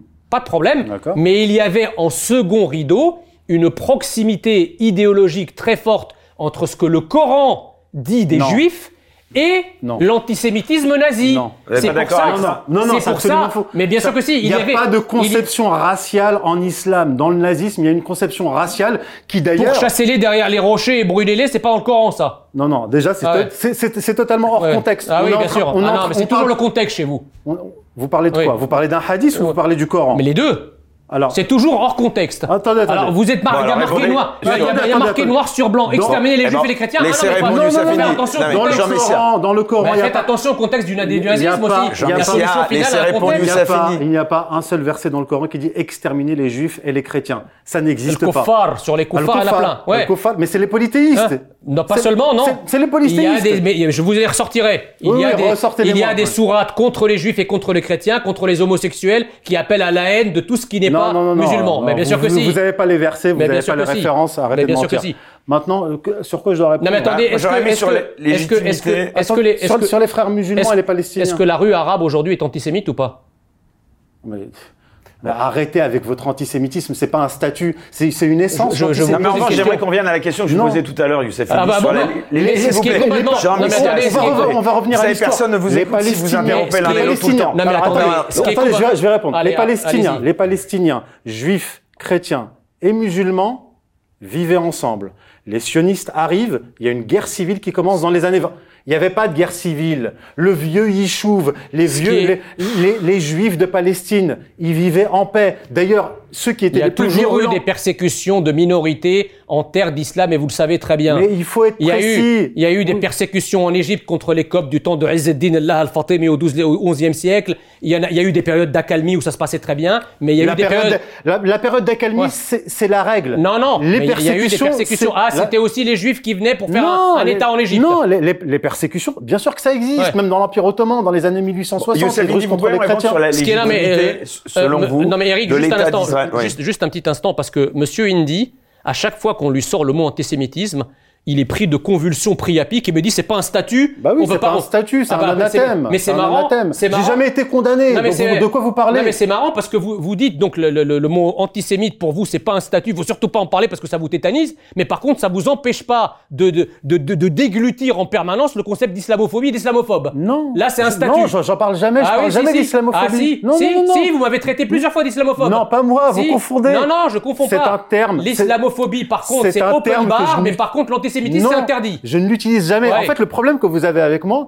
c'est que vous n'avez pas un gauchiste devant vous. Mais donc en fait, donc Non, en fait, j'ai un- vous savez, vous savez pas par quel angle J'ai j'ai un attaqué. islamo-gauchiste devant moi. ouais. Non, Ouais. non, je suis pas gauchiste. Non, vous êtes un islamo, par contre. Je suis musulman. Oui. Ouais. Je Oui. suis musulman. Oui. Mais je suis pas gauchiste. Mais vous n'êtes pas un musulman comme un autre, si vous voulez. Moi, j'ai des amis musulmans, ils pensent pas comme vous. Hein. Non, non, en Pourquoi fait, c'est pas un musulman comme un autre bah, en- c'est un, c'est un musulman, un musulman radical qui pratique une forme de taquilla, qui fait sympa, qui fait, qui fait jeune, qui fait cool avec sa chemise à carreaux. Euh, mais, mais, mais, mais, c'est quelqu'un. vous pouvez m'expliquer C'est quelqu'un. C'est quelqu'un qui diffuse. C'est quelqu'un. C'est l'art de la dissimulation. C'est-à-dire, c'est quelqu'un qui, au fond de lui-même, a un discours, un discours extrêmement radical extrêmement euh, euh, euh, comment dirais-je raide raide sur l'islam et sur la pratique de l'islam et, surtout sur le rapport que l'islam doit entretenir avec les non-musulmans, d'accord mais lisez-moi. mais mais, Mais moi, lisez-moi. moi, j'ai- contestez toutes ces... Bah, bien sûr, mais il ment comme un arracheur dedans. J'ai vous écrit, un- pas j'ai dit, écrit que- un vous avez livre. pas dit que le génocide arménien c'était des, des juifs euh, kabbalistes qui étaient derrière? Non, j'ai dit ce sont les jeunes Turcs. C'est pas la même chose. Et les jeunes turcs c'est quoi? Les jeunes Turcs, c'est une partie des Donmets et d'autres des vrais Turcs. Et ce sont des laïcs. Et c'est quoi les premiers? Comment ça les, Vous avez dit c'est les jeunes turcs qui sont en deux branches. Alors, non mais vous- Ah, d'accord, d'accord. Non, non, vous- mais j'ai- on va Oui, remonter oui. jusqu'à- j'aimerais qu'on en on va- arrive on va- à- on va à la date du on 7 va octobre remonter. aussi, parce que ça va être l'occasion on de clarifier on va, certaines arriver à, la- on va, aller- on va, on va Je- arriver à lui faire dire. Je vais, arri- je, je vais y arriver. Ouais. Je vous renvoie au livre de Gershom Scholem. Gershom Scholem est le plus grand historien du judaïsme. D'accord? Il, est le, il est celui qui a fondé la chaire d'études kabbalistiques à l'université de Jérusalem. C'est une sommité. Qu'est-ce qu'il écrit? Il écrit à, à propos des jeunes Turcs. Il dit, le, dans le gouvernement jeune turc, on a trois Donmets. Les Donmets, ce sont des Sabbatéens. Les Les Sabbatéens... juifs donc. Attendez. Non, mais parlez euh, clairement, Attendez, bon mais sang. je vais ex- faut expliquer. Faut Parlez expliquer clairement. Jean Messia, s'il vous Parlez clairement. on se calme. Jean Messia, gens non, comprennent. on n'invective Les pas gens comme savent ça. pas ce que c'est les sabbatiens. Jean Mais Messia. j'ai Des écrit des livres, j'ai écrit des des livres juifs. sur, sur- le Mais sujet. personne les a lus, vos Sabbatai livres. Expliquez-les. Non, Il y a juste Ouais. 30 000 personnes Ouais, qui les ont lus, mais c'est pas grave. Euh, Sabbatai était un rabbin kabbaliste, euh, hérétique, donc sorti du judaïsme, mais, juif, qui a créé une secte, la secte des Sabbatéens, qui s'est faussement converti à l'islam, d'ailleurs en présence du, du sultan ottoman à l'époque, et 200 familles se sont, de, ses disciples se sont faussement convertis à l'islam avec lui. Qui vous dit que c'est faussement? Qui juge qu'une conversion est Mais- fausse ou vraie Mais parce que sa bataille était accompagnée de Nathan de Gaza qui a théorisé sur la, la fausse conversion de sa bataille et il leur a dit, c'est rapporté par Gershom Scholem Mais dans un livre qui fait 1000 pages qui s'appelle Sa bataille le faux messie. Quel vous savez sa- pas de quoi vous Mais parlez. quel salmigondi oh Mais vous ne savez pas de ça- quoi vous parlez. Tout ça pour nous expliquer qu'effectivement, derrière le génocide des Arméniens, il y a des juifs qui sont faussement convertis à l'islam. Attendez, mais des juifs quand même. pas fini. Voilà la vérité fini. de la pensée. Les jeunes Turcs, les jeunes Turcs, les jeunes Turcs étaient affiliés à la à franc-maçonnerie. Ils ont fondé leur, leur parti Union et Progrès le 14 juillet 1889 et ils ont été soutenus dans leur révolution par la franc-maçonnerie française, italienne, britannique. C'est de notoriété publique. Je vous renvoie, je vous renvoie au livre de Thierry Zarkon, Secte et société secrète en islam, qui est le plus grand spécialiste de la maçonnerie dans le monde francophone. Youssef- vous voyez, depuis tout à l'heure, je vous donne des je- références. Je, je peux, Lisez, je peux me permettre de vous poser une question? Ouais. Euh, parce que si on vous suit, donc euh, c'est bien ce que je pensais, c'est-à-dire que de près ou de loin, dans un certain nombre d'épisodes historiques, on vient de parler du génocide arménien, je vous ai parlé tout à l'heure de la révolution bolchevique ou de la révolution française. Et on va revenir au Il y a- présent aussi. parce après, j'arrêterai, promis. Mais j'ai juste une question à vous poser. Donc vous dites que de près ou de loin, il y a des juifs convertis, pas convertis, mais toujours des juifs qui sont de près ou de loin directement responsables de ces événements. Bon, moi j'ai une question à vous poser. Qu'est-ce qui nous dit De près ou de loin, à quel événement non faut mais, être tout- mais je viens de vous dire là, Non, le, non, le mais là, vous le ignorez- génocide arménien, Non, mais la écoute- révolution bolchevique. Écoutez, euh, je veux dire, j'ai écrit des, j'ai écrit des, des livres, Non, mais des attendez, articles sur, mais- sur, sur des mais c'est éléments quoi précis, sur des faits précis. Mais c'est quoi ces, cette, Vous mélangez tout, la révolution bolchevique, non, mais c'est quoi cet argument. Non mais c'est quoi cet argument d'autorité là? Vous pouvez pas répondre. Si vous avez écrit des livres, des- des- répondez-moi. On, ne résume. Euh, vous pouvez pas me répondre en disant j'ai écrit des livres. Moi aussi j'ai écrit des livres. Mais, mais vous résumez tout en une phrase. Vous La résumez Non, la question- révolution française, la révolution La- bolchevique, la révolution il y a un fil une condu- phrase. Il y a un fil conducteur dans votre pensée, c'est que il y a derrière les grands événements, d'ailleurs vous avez même parlé de l'organisation du monde et du choc des civilisations et des grands mouvements de l'histoire, ces grands mouvements de l'histoire pour vous sont organisés, pensés et organisés de près ou de loin par, je vais, pardonnez-moi de simplifier votre pensée, alors je vais pas dire les judéens ou les kabbalistes, par des juifs. On est bien d'accord là-dessus? Non. Quel que soit. Alors, non, non, si? non, non, non, non. Alors, moi, je Non, vais vous- on, non, peut, mais- on, peut, on peut pas résumer, Laissez-moi- on peut laissez-moi- pas résumer toute une Laissez-moi juste une avec question. Une, une phrase. Non, mais non. je- laissez-moi vous poser une question. Je peux vous répondre sur mais le vous répondez par la Qui négative. me- alors, ok, qui nous dit, Pas de grosso modo. hein. qui nous dit, qui nous dit que dans cette pensée, qui nous dit finalement que l'islam et son prophète Mahomet ne sont pas des créations du judaïsme? Il y a des théories Oui. là-dessus. Il y a Qui des, nous des dit, qui nous dit que les, que c'est pas les riches marchands juifs de la péninsule arabique qui auraient finalement sélectionné en quelque sorte un individu euh, qu'ils ont cru bon pour le combat, dont ils auraient financé les armées et qu'ils auraient lancé les armées vis-à-vis des contrées qui jusqu'alors étaient chrétiennes. C'est- C'est une pour- question ou une affirmation Non, mais moi Vous- je vous dis. pensez ou donc en fait, si je vous, si je vous suis, l'islam peut très bien être aussi le fruit d'un complot Oui, des juifs en et votre prophète veut être, en peut être aussi un manipulé Ça- ou une Bon, création du judaïsme. Jean Messia, on a Ça, entendu c'est votre un question. syllogisme im- imbécile. Voilà. En fait, un tel a rencontré un tel, donc A est exactement comme B. Alors, donc Non. vous êtes en train de nous expliquer que l'islam serait le seul épisode au monde qui n'ait pas été pensé et organisé par euh, Mais- une, une- mais une vous- élite mais vous- juive. Mais vous voulez faire quoi vous voulez C'est faire- incroyable. Vous voulez faire un débat Alors, vous êtes- vous êtes vraiment- Attends- Attendez, alors- vous voulez faire un débat sur les jeunes Turcs, sur Israël, sur la Révolution française, Alors, sur les, alors moi, sur les sur l'islam. Vous avez parlé- choisissez, le- choisissez. on Non, fait mais un Jean Messia, débat s'il vous plaît, on du thème. donc, Moi, j'ai une question. que je vous dis. Non, parce qu'en fait, en, fait, en, fait, en fait, il ne peut pas m'affronter. Il ne peut pas m'affronter sur les faits Mais précis. bien sûr que ça que si. Vous n'avez pas les références. bien sûr que j'ai les Quand on parle- références. Quand on parle d'Israël, vous avez n'avez été coincé mille fois, vous n'avez pas su répondre, Non. vous vous échappez en disant j'ai écrit des livres. Non, Voilà votre seule réponse. Non, je vous parle même pas de mes livres. Bon, je, je vous parle des livres ouais. des spécialistes qui Mais traitent même, de ces sujets-là. mais même, c'est des Vous n'avez pas les références. Mais si, parce que vous, Bon, moi, avez qu'on des en références arrive au présent. Il y en a plein des références. Non, non. Ça, c'est une lecture Vous- de l'histoire. pouvez- C'est pas un monopole, Vous votre, ne, votre vous ne pensée. pouvez pas m'attaquer sur les questions précises. Moi, Mais je moi, suis précis et factuel. Et donc, vous allez dans le grosso modo. Pas dans le grosso modo. Le grosso modo. Vous avez- parce que là, je résume, vous ça. avez parlé de judéo-bolchevisme, vous avez dit que les grands mouvements civilisationnels et historiques Je sont n'ai pas pensés... dit ça. Bon, écoutez, et pensés j'aimerais maintenant qu'on parle, s'il vous n'avez Jean Messia, là, là, je suis si. obligé qu'on parle Allez, bien on notre va président parler, parce que on va le temps continuer. défile et on va pas pouvoir rester euh, pendant euh, vous êtes des euh, frères. Non, non, un non, temps vous euh, trop long sur ces questions. Moi, j'ai une question assez simple à vous poser. Je ferai réagir Jean Messia juste après. Youssef Indy. Le 7 octobre 2023, euh, le Hamas, il a attaqué les Juifs ou Israël? Parce que c'est ça finalement la question euh, fondamentale finalement. Bah, il a C'est, c'est- autrement dit, la cause du Hamas, si je développe, c'est plutôt une cause nationaliste ou une cause religieuse? Ah, C'est une très bonne question. Il va falloir que je développe un peu. Ouais, bah, je peux développer. En Et fait, Jean Messia ne l'interrompez pas. Non, mais soyez, Non, non, mais s'il vous plaît, Jean soyez, Messia. soyez Non, mais- concis eh et ben- dites- lisez mes non, livres, ça sera je- plus vite. non, non, Jean non, mais Messia, s'il vous plaît. Ouais. mais c'est intéressant pour les gens Alors, qui, qui regardent. là-dessus, sur cette question. Je pense que même, même vous, ça va, ça, va- ça va vous intéresser. Le, le Hamas a été créé en décembre 1987. Par le Mossad. Non, Jean Messia, s'il vous plaît, laissez Youssef Indy des, des, des- les frères musulmans s'implantent véritablement en Palestine dans les années 70. Ce, ce dont a parlé tout à l'heure euh, Jean Messia, c'était des petits groupes de combattants frères musulmans qui ont effectivement participé en 1948. Mais c'était pas, c'était c'était des, des petits groupes très très mal entraînés. D'ailleurs, qui, qui avaient été, je crois, fondés par euh, Saïd Ramadan. Bref, je ferme Bon, la sur le Hamas. Le- les frères musulmans pénètrent véritablement avec l'autorisation du gouvernement israélien. Je renvoie à la presse israélienne, c'est pas moi qui le dis, ce sont les Israéliens, dans les années 70.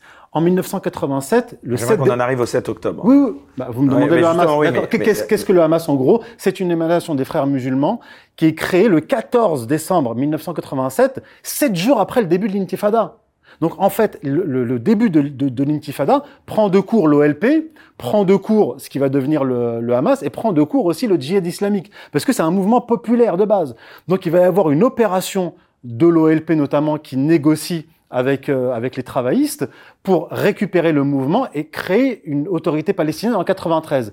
Et donc, donc ils renoncent au combat armé, etc., l'OLP, comme disait... euh, les Anglais disaient Yasser Arafat ne fait pas du tourisme, ne fait pas du terrorisme, il fait du tourisme. Il n'était pas implanté sur place. Donc il s'implante.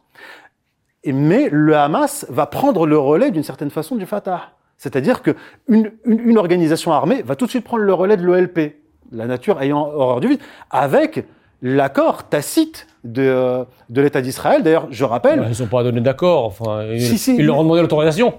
Mais ils, ils- ils les ont, ils, ils les ont laissés, ils les ont laissés financer. Euh, Netanyahou, quand il arrive au pouvoir en 97, il fait sortir de prison Cheikh Yassine, il le laisse rentrer à, à Gaza. Donc il le laisse faire. Il y a encore quelques années, Netanyahou a fait la déclaration devant son parti. Il a dit il faut laisser le Qatar financer le Hamas. Bah, C'est comme, ça, ça ils ont moins avons- payé. Comment? Comme ça, ils ont moins à payer eux. Oui. Parce et que jusqu'à présent, c'est Israël qui finançait tout ça. Non, non. Bah, bien non. sûr que non, si. Non, non, non, non, non. Bien sûr non. que si. Non, non, Euh, non. un Il laisse passer les valises, mais Israël ne sort pas l'argent de sa poche. Déjà dans les années 90. Bref. Et donc, on arrive au 7 octobre. Maintenant, dans, le- dans le Hamas, il y a une distinction.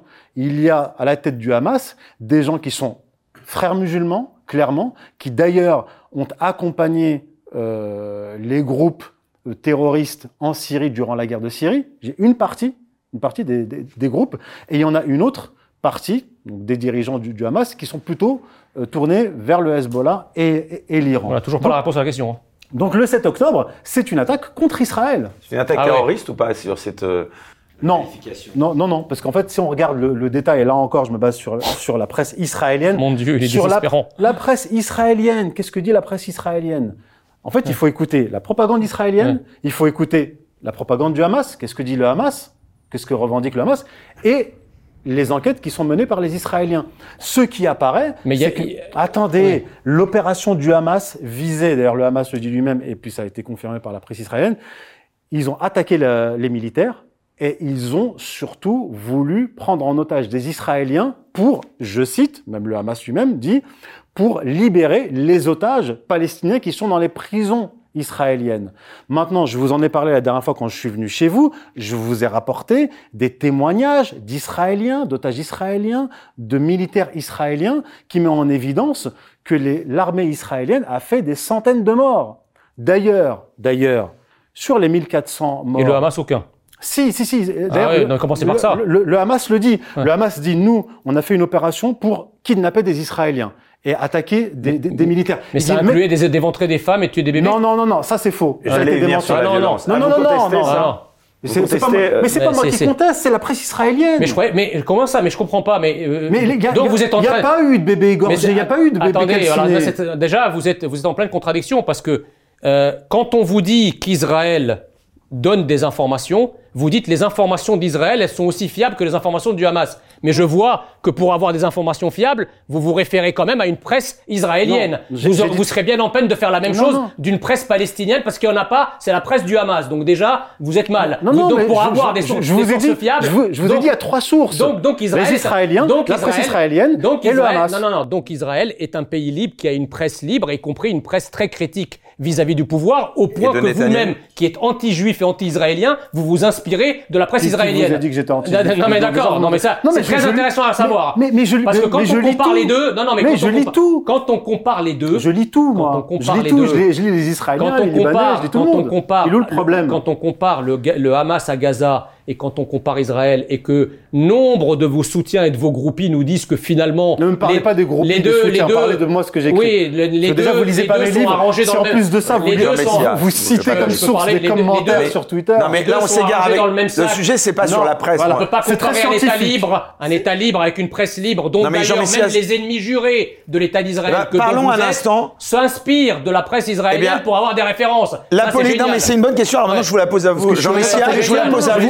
Puisque c'est. Non, mais vous vous amenez sur. sur- je- lis des historiens israéliens vous, aussi, vous vous êtes en train de devenir sioniste, mais alors, non, mais c'est, ça m'amène à vous poser la question sur la politique de Netanyahou, justement. Tiens, Jean Messia, quel regard vous avez sur la politique de Netanyahou avant et après le 7 octobre? Déjà, l'attaque, vous avez, vous posé la question, je réponds à la question. L'attaque du 7 octobre est une attaque anti-juive. Terroriste, en même selon temps, vous? En même temps, terroriste, bien sûr.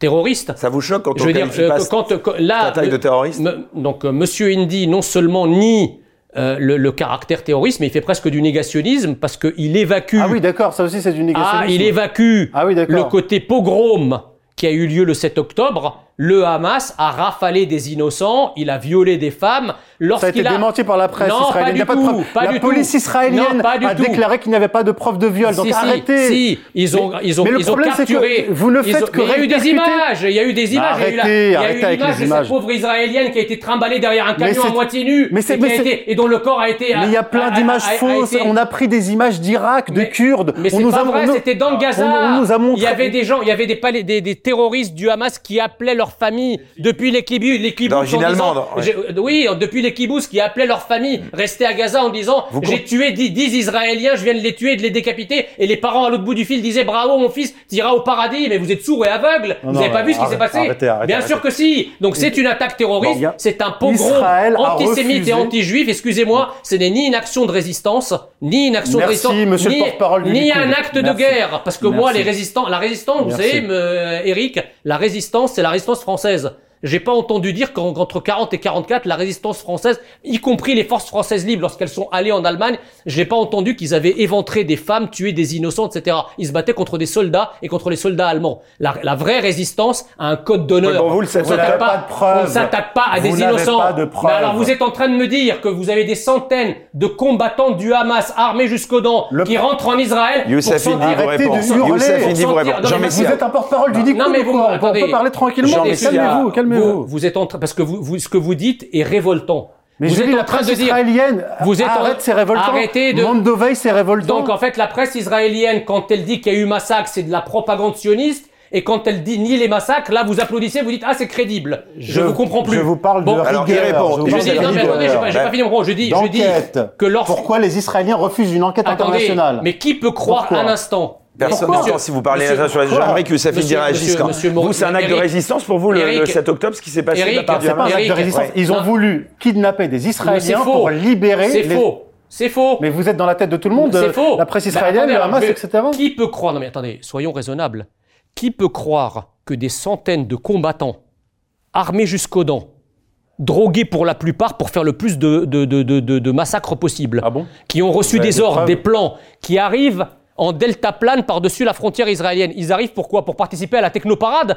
Déjà, ils n'étaient pas au courant qu'il y avait la technoparade. D'accord, ils arrivent pourquoi? Qu'est-ce qu'ils arrivent? Deuxièmement, ils, Ils- ils- deuxièmement, ils arrivent sur place, je l'ai dit, pour kidnapper Est-ce que vous avez vu le, est-ce que vous avez vu le film qui a été projeté à l'Assemblée nationale où les mecs avec des GoPro se sont filmés en train de tirer sur des innocents et sur des, Israéliens qui ont le malheur de sortir au mauvais moment au mauvais endroit? Bah, le film Vous de l'Assemblée nationale, on, on l'a pas vu. Ah, c'est de la Non, propagande israélienne, On l'a pas vu. On l'a pas vu. Oui, mais c'est ça, il existe. Mais le problème, oui, mais existe. il est où? Pourquoi il est pas Les sur mecs se sont pointés avec des caméras GoPro et ils ont tiré. Mais c'est Meyer. Habib qui vous a Ils fait ont le récit. rafalé. Non, j'ai plein. Il y a plein de députés qui ont assisté. Peut-être vos potes de la France Insoumise se sont abstenus. Ouais, moi, je pas de sais pas. à la France Mais par je suis dés- contre, je suis désolé de pas être de mais- gauche, Mais, mais par monsieur contre, non, mais ils sont antisémites comme vous, donc c'est bien, ça tombe bien. C'est pas un statut que- juridique. que- ah oui, c'est ce- ça, c'est réservé à islamophobes. Pardon. Vous contestez absolument toutes ces accusations d'antisémitisme, parce que finalement, euh, La- les, accusations qu'on me lance, Ouais.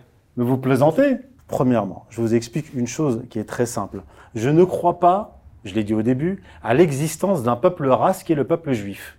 D'accord? Mais vous croyez en la Houma C'est une, com- c'est une communauté de croyants. L'Ecclésia, j'y Bah crois oui. aussi. L'Ecclésia, vous connaissez Non, mais le- c'est la Houma, vous y croyez. D'ailleurs, vous vous sentez plus impacté et concerné par les Mais malheurs le de la en- que je par les malheurs français. Je entre suis en train de répondre. euh, Sur les accusations. Je suis en train de Oui, oui. répondre. Donc la Houma, c'est autorisé. Jean mais la- Messia, mais la Indy Non, répondre. je, je suis allé en Arménie, par exemple, j'ai apporté mon soutien aux Arméniens, je suis allé en 2018. D'ailleurs, c'est là-bas que j'ai découvert, les Arméniens m'ont expliqué que Israël donnait des drones à l'Azerbaïdjan pour les tester sur la population arménienne. Et Ah oui, mais vous savez que l'Arabie Sao- l'Arabie Saoudite a aussi des accords secrets avec, avec Israël. Oui, oui, je suis au courant. Oui, vous croyez pour- à, à cause de quoi? Par amour pour les Juifs? Ou c'est plus contre l'Iran? Vous savez, les pays n'ont- pas d'amis, On hein, ils ont des intérêts. On nous On parle. mélange pas tout, parce que Ouais. là, pour oui. Les les pays n'ont pas d'amis, donc des intérêts. Je vous ai expliqué, Alors, je, sur les ai, je vous ai accusations- je vous ai expliqué que pour moi, il n'y a pas un peuple race descendant des Hébreux qui est le peuple juif. D'accord? Les Ashkénazes ne sont pas, ne sont pas euh, sémites, que ce soit clair. Il y Ils a sont des... juifs. Mais Ils sont pas sémites. Mais ils sont juifs. Mais ils sont descendants. Ils sont Mais descendants. vous êtes nazis Ils sont descendants. Vous de- êtes nazis Vous raisonnez par la race Jean Messia, s'il vous plaît. Vous, vous- en fait, vous connaissez pas le judaïsme. Ah si, je connais le judaïsme. Bah je le non. connais nettement mieux que vous, Le- figurez-vous. Ah bon Ah ouais. Parce que Dans moi, j'ai- religion- des raisons très personnelles de le connaître. D'accord, Vous d'accord. savez Ouais. d'accord. Israël s'est constitué sur une base ethnique. Il considère que le peuple juif. Non Si, C'est une base religieuse. C'est ethno-religieux. Religieuse. C'est La ethno-religieux. preuve que non, parce que les Ashkénazes sont pas ethniques. il- Ils sont pas ethniquement. Mais hein. ils le croient. mais, mais non, ils Mais- sont, ils sont dans une communauté de la même façon que lorsque non, non, arrêtez de raconter n'importe quoi. Arrêtez de Attendez, raconter n'importe quoi. si moi demain je me C'est convertis une à l'islam. conception raciale, c'est une conception Mais comme la. Oumma, bon sang, si demain je me convertis. Mais je ne suis pas arabe, pourtant je fais partie de la c'est- Oumma selon bah, vous, bah, c'est vous, ça vous faites partie de la Oumma, bien Mais je sûr. ne suis pas arabe, c'est pas grave. racial. Mais c'est pas Arrêtez grave. de raconter n'importe Votre quoi. religion transcende votre race. C'est exactement pareil pour le judaïsme. En Israël, il n'y a pas de citoyenneté. On ne peut avoir véritablement la nationalité pleine et entière que si on est juif. Ah bon Alors pourquoi il y a 25% d'arabes israéliens alors? Ils ne sont pas pleinement citoyens. Ah bon? Non. Ils sont pleinement citoyens. Sur leur pièce d'identité, il n'y a pas écrit israélien, il y a écrit arabe. Non, il y a marqué. Si. Ils ont un passeport israélien quand ils voyagent ou pas? Il y a écrit arabe. Est-ce qu'il y a un passeport Il y israélien a quand... une distinction. Il y a une Est-ce distinction. qu'ils ont un passeport israélien quand ils voyagent? Ça ne oui. change rien. Oui, donc ils sont C'est une israéliens. conception. C'est une conception ethnico-raciale. Vous savez que vous sur- le voulez, ethnico-religieuse, que vous le vouliez. On vous ou mettra pas. d'accord Vous, vous savez que sur la carte d'identité égyptienne, il y a la religion C'est pas une question Il y a marqué d'accord. chrétien C'est sur la carte une- d'identité égyptienne. une- Mais euh, ça, ça- vous, vous seriez pas fils de diplomate, vous? Et alors, c'est quoi le D'accord. Oui. Donc votre, votre père, il a pu être diplomate. Ah oui, mais il a pas jamais été, il a jamais- ah il a si. pas été mis de côté. Ah si, il a jamais fini ambassadeur. Oui, d'accord. Il a été mis à la retraite avant. Oui, d'accord. Comme mais- tous les généraux qui sont qui sont Oui, qui oui, sont d'accord, chrétiens. d'accord. Donc il a été diplomate, mais jamais partent, ambassadeur. ils partent général, mais en Bon, j'aimerais avoir votre avis D'accord. sur Ouais. parce C'est- que là c'est c'est un dialogue hein. de sourds s'il vous plaît puis là on s'égare. Euh, j'aimerais avoir votre regard sur l'évolution de ce conflit, sur la politique de Netanyahou, sur la riposte d'Israël justement dans la bande de Gaza. Youssef Indy et on avance s'il vous plaît. Alors c'est c'est très simple. Euh, là encore, je vais citer mon livre. Je suis désolé. Euh, dans mon livre publié en 2015, dans le dernier C'est chapitre. circulaire comme raisonnement. hein. Ah, attendez, attendez. Vous allez ça, vous allez voir. Je cite euh, Moshe Feglin. Moshe Feglin, en juillet 2014, il publie son plan pour Gaza, qui s'appelle My Outlands F- Solution for Gaza. Et il dit nous devons bombarder la population ennemie, la population ennemie de Gaza avec une puissance de feu maximale, sans prendre en compte les boucliers humains. Et nous devons expulser vers le Sinaï toute cette population, car Gaza appartient aux Juifs et reviendra aux Juifs jusqu'à la fin des temps. Pourquoi ils l'ont évacué en 2005 alors? Alors, c'est très simple. Euh, Sharon a obtenu euh, des garanties de la part des, euh, des, des États-Unis. Là, c'est pas moi qui le dis. Je vous renvoie au livre de, de Henri Laurence, la, la question de Palestine. On lui a garanti qu'il n'y aurait pas de retour à 67. C'est-à-dire, on enterre les accords d'Oslo, on enterre la, résolution 242. Mais qu'est-ce qu'il a fait quand il s'est retiré? Parce que ça coûtait de l'argent. Il a retiré les 6000 colons de Gaza et il les a placés en Cisjordanie. Et il a augmenté la- l'implantation en Cisjordanie. Donc c'était un retrait stratégique. Il s'est retiré de Gaza pour renforcer l'implantation en Cisjordanie. Je rappelle juste quelques chiffres. En Cisjordanie, en 93, euh, lors des accords d'Oslo, il y a 100 115 000 colons. La colonisation continue et s'intensifie malgré les accords d'Oslo. En 2013, il y a plus de 300 000 colons et aujourd'hui, il y a plus de 700 000 colons en Cisjordanie. C'est-à-dire que vous avez des colons armés avec l'armée israélienne qui souvent tuent des Palestiniens, les virent de chez eux et s'installent chez eux. C'est ça la démocratie. Jean Messia. D'abord, euh, Donc, non, non, juste pour terminer, donc ce qui- ce qu'il est en train de faire à Gaza, d'ailleurs, il fait pression sur l'Égypte actuellement, ils font pression sur l'Égypte pour que l'Égypte accepte de recevoir les Gazaouis dans le Sinaï. Et les Égyptiens refusent. euh, vous savez, vous savez pourquoi? Et la raison officielle, la raison officieuse. Mais D'accord, mais... euh, La raison officielle, c'est parce que quand ils savent que s'ils partent, ils reviendront jamais. Ça, c'est Oui. la raison officielle. voilà. Et les la- Égyptiens veulent pas. Et la raison officieuse, c'est qu'à l'intérieur du million et demi de personnes qui sont entassées à Rafah, il y a évidemment une partie non négligeable d'anciens combattants du Hamas. Donc il y a bien une Voilà. opposition entre Israël et l'Égypte. On est Il- d'accord. Il y a une opposition entre Israël et l'Égypte, mais pas, pas Mais seulement. elle, elle est ancienne cette Elle opposition parce que parce qu'en fait on, on parle depuis tout à l'heure des mais Arabes attendez, etc. euh, Mais, mais jamais vous parlez de l'Égypte. Attendez, euh, l'Égypte a été le premier pays à faire la paix avec Israël déjà. Donc Oui, là, mais, ça, c'est ça, non, ça vous l'oubliez, en vous- 79. quand- quand vous parlez des- encore né. Quand vous parlez des cas de guerre, Hum. vous dites les guerres, les guerres des Arabes, etc. Mais parmi ces Arabes, il y a les Égyptiens. Ben, j'ai dit le contraire. Quand en 56 ils envahissent le Sinaï, vous êtes de quel côté vous? Vous acceptez que euh, Israël envahisse le Sinaï Pourquoi En 56 et en 67, quand, quand, quand les Israéliens qualifient Nasser de nazi, comme vous aujourd'hui vous qualifiez les- Mhm. les Hamas de nazis, etc. Vous dites quoi? Vous dites qu'ils sont délirants, qu'ils mentent par rapport à Nasser? Non. Vous dites quoi de l'intégrité territoriale Je de, dis- je dis de- que- de l'Égypte qui a été remise en cause Alors, par, par répond. et puis après- l'intégrité territoriale de l'Égypte, pas seulement de l'Égypte, d'ailleurs du Liban et de tous les pays, L'Égypte, je veux de avoir tous les pays limitrophes d'Israël. L'Égypte. C'est une intégrité territoriale qui a été mise à mal parce que quand vous déclarez une guerre à un État, ben, les frontières sont, mo- sont, sont mouvantes.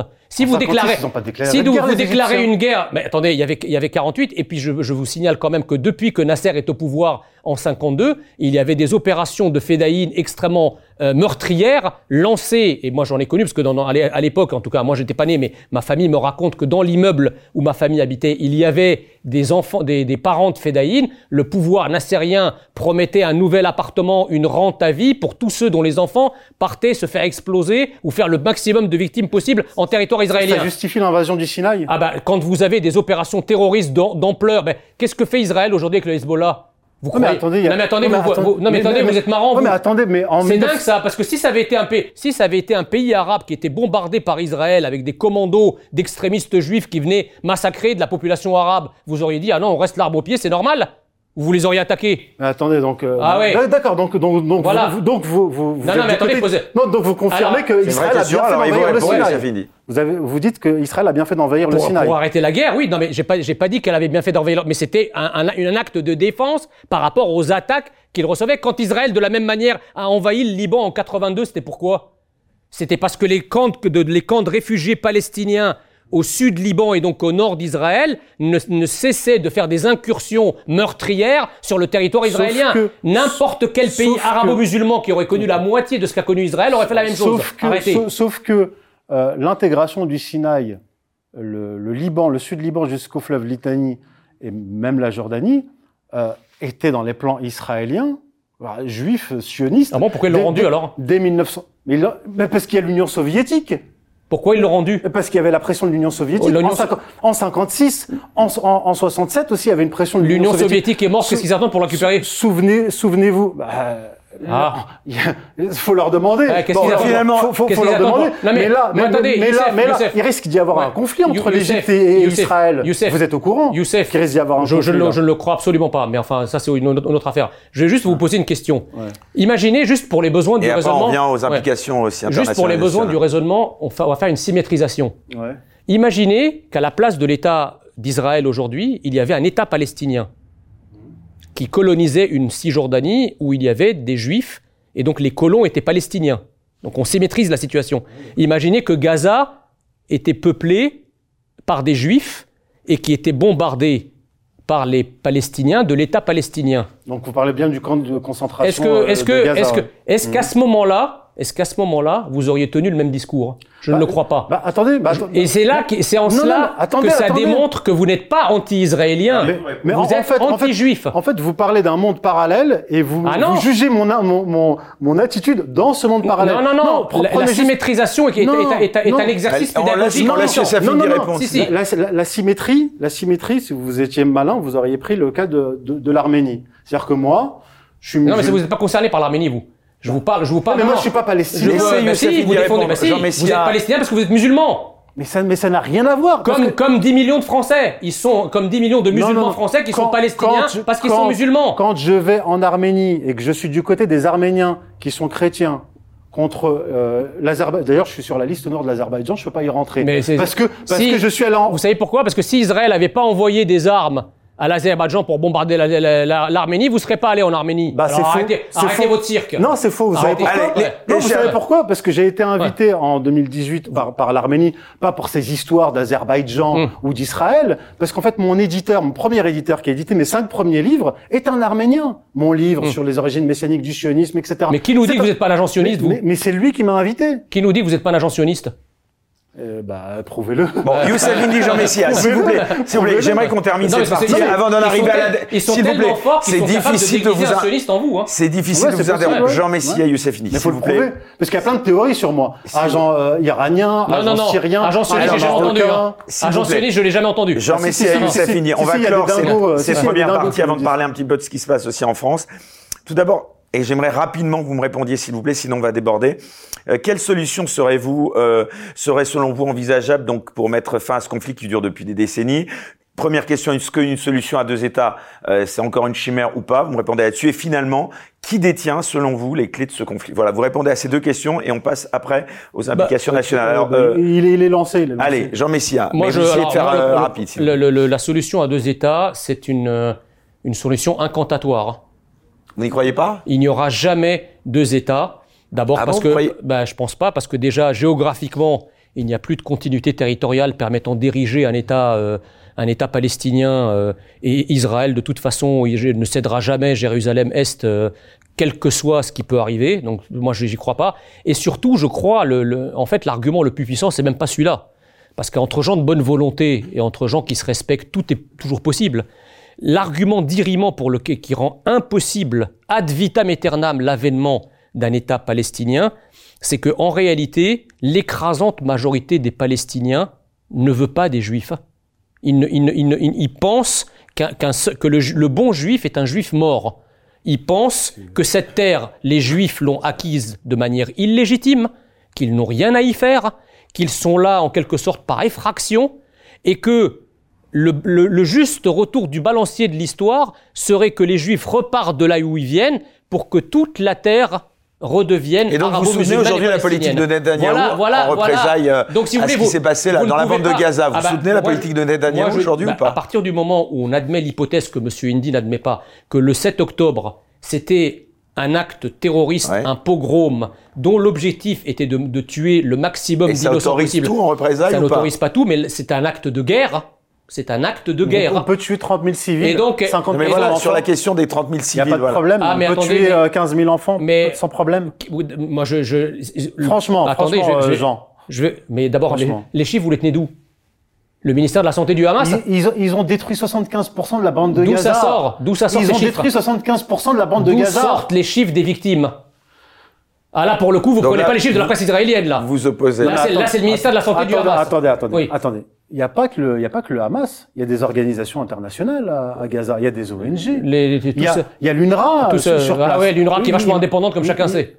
Ils ont, les Israéliens ont tué euh, une bonne centaine qui, de, qui est, non, mais si, vous voulez, le, le problème. Donc, donc ils mentent tous. Le problème, non, mais c'est pas ça, c'est que le Médecins sans frontières qui se fait tirer dessus par les Israéliens. Le problème, ils mentent aussi. Le problème, si vous voulez, c'est que quand on déclare une guerre, eh bien, c'est la guerre quand, le, quand il a fallu vaincre le Troisième Reich, et moi je crois que l'idéologie du Hamas est une idéologie totalitaire, parce que le problème, si vous voulez, c'est qu'à Gaza, c'est pas le Hamas d'un côté qui serait localisé sur une portion du territoire, et de l'autre côté toute la population gazaoui qui n'a rien à voir avec ça.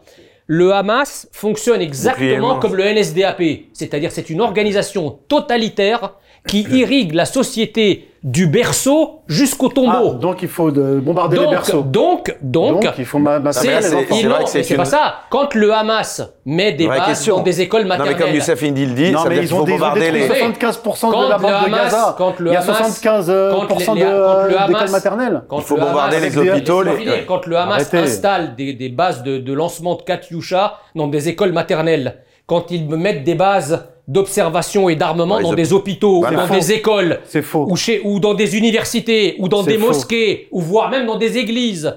Vous faites quoi? C'est faux. Quand les vous les églises. C'est comme ça que vous expliquez la destruction des églises quand par Israël. Quand de destruction, quand vous avez, c'est des dommages collatéraux. Non, non, non. Quand, 75% de la bande de Gaza, des dommages collatéraux. Quand vous avez des ambulances, des ambulances qui traversent euh, la, la, bande de Gaza ou Gaza City, toute sirène hurlante et cabord, vous avez des terroristes et pas des blessés enfin des terroristes du Hamas, d'accord Le problème de ces dommages collatéraux, c'est pas Israël. C'est si le Hamas veut protéger sa population, il a qu'à se retirer des endroits où la population est en risque. Il faut qu'il se retire de Gaza. Mais on peut pas, il faut qu'il disparaisse de Gaza. On peut pas prendre des boucliers humains partout, y compris dans les structures les plus innocentes comme des écoles maternelles, et venir s'étonner ensuite que ces écoles donc maternelles en fait, Jean Messia est en train de nous dire même les nazis, même les nazis n'ont pas osé faire ça. Même les nazis n'ont pas osé faire ça à Dresde on, va et à Berlin. Même les nazis. On va parler de, euh, des nazis. Quand bon, la solution à deux États, vous y ah, croyez Non, ou non, j'y crois, j'y crois pas. C'est compromis là-dessus. Au moins là-dessus, on est d'accord.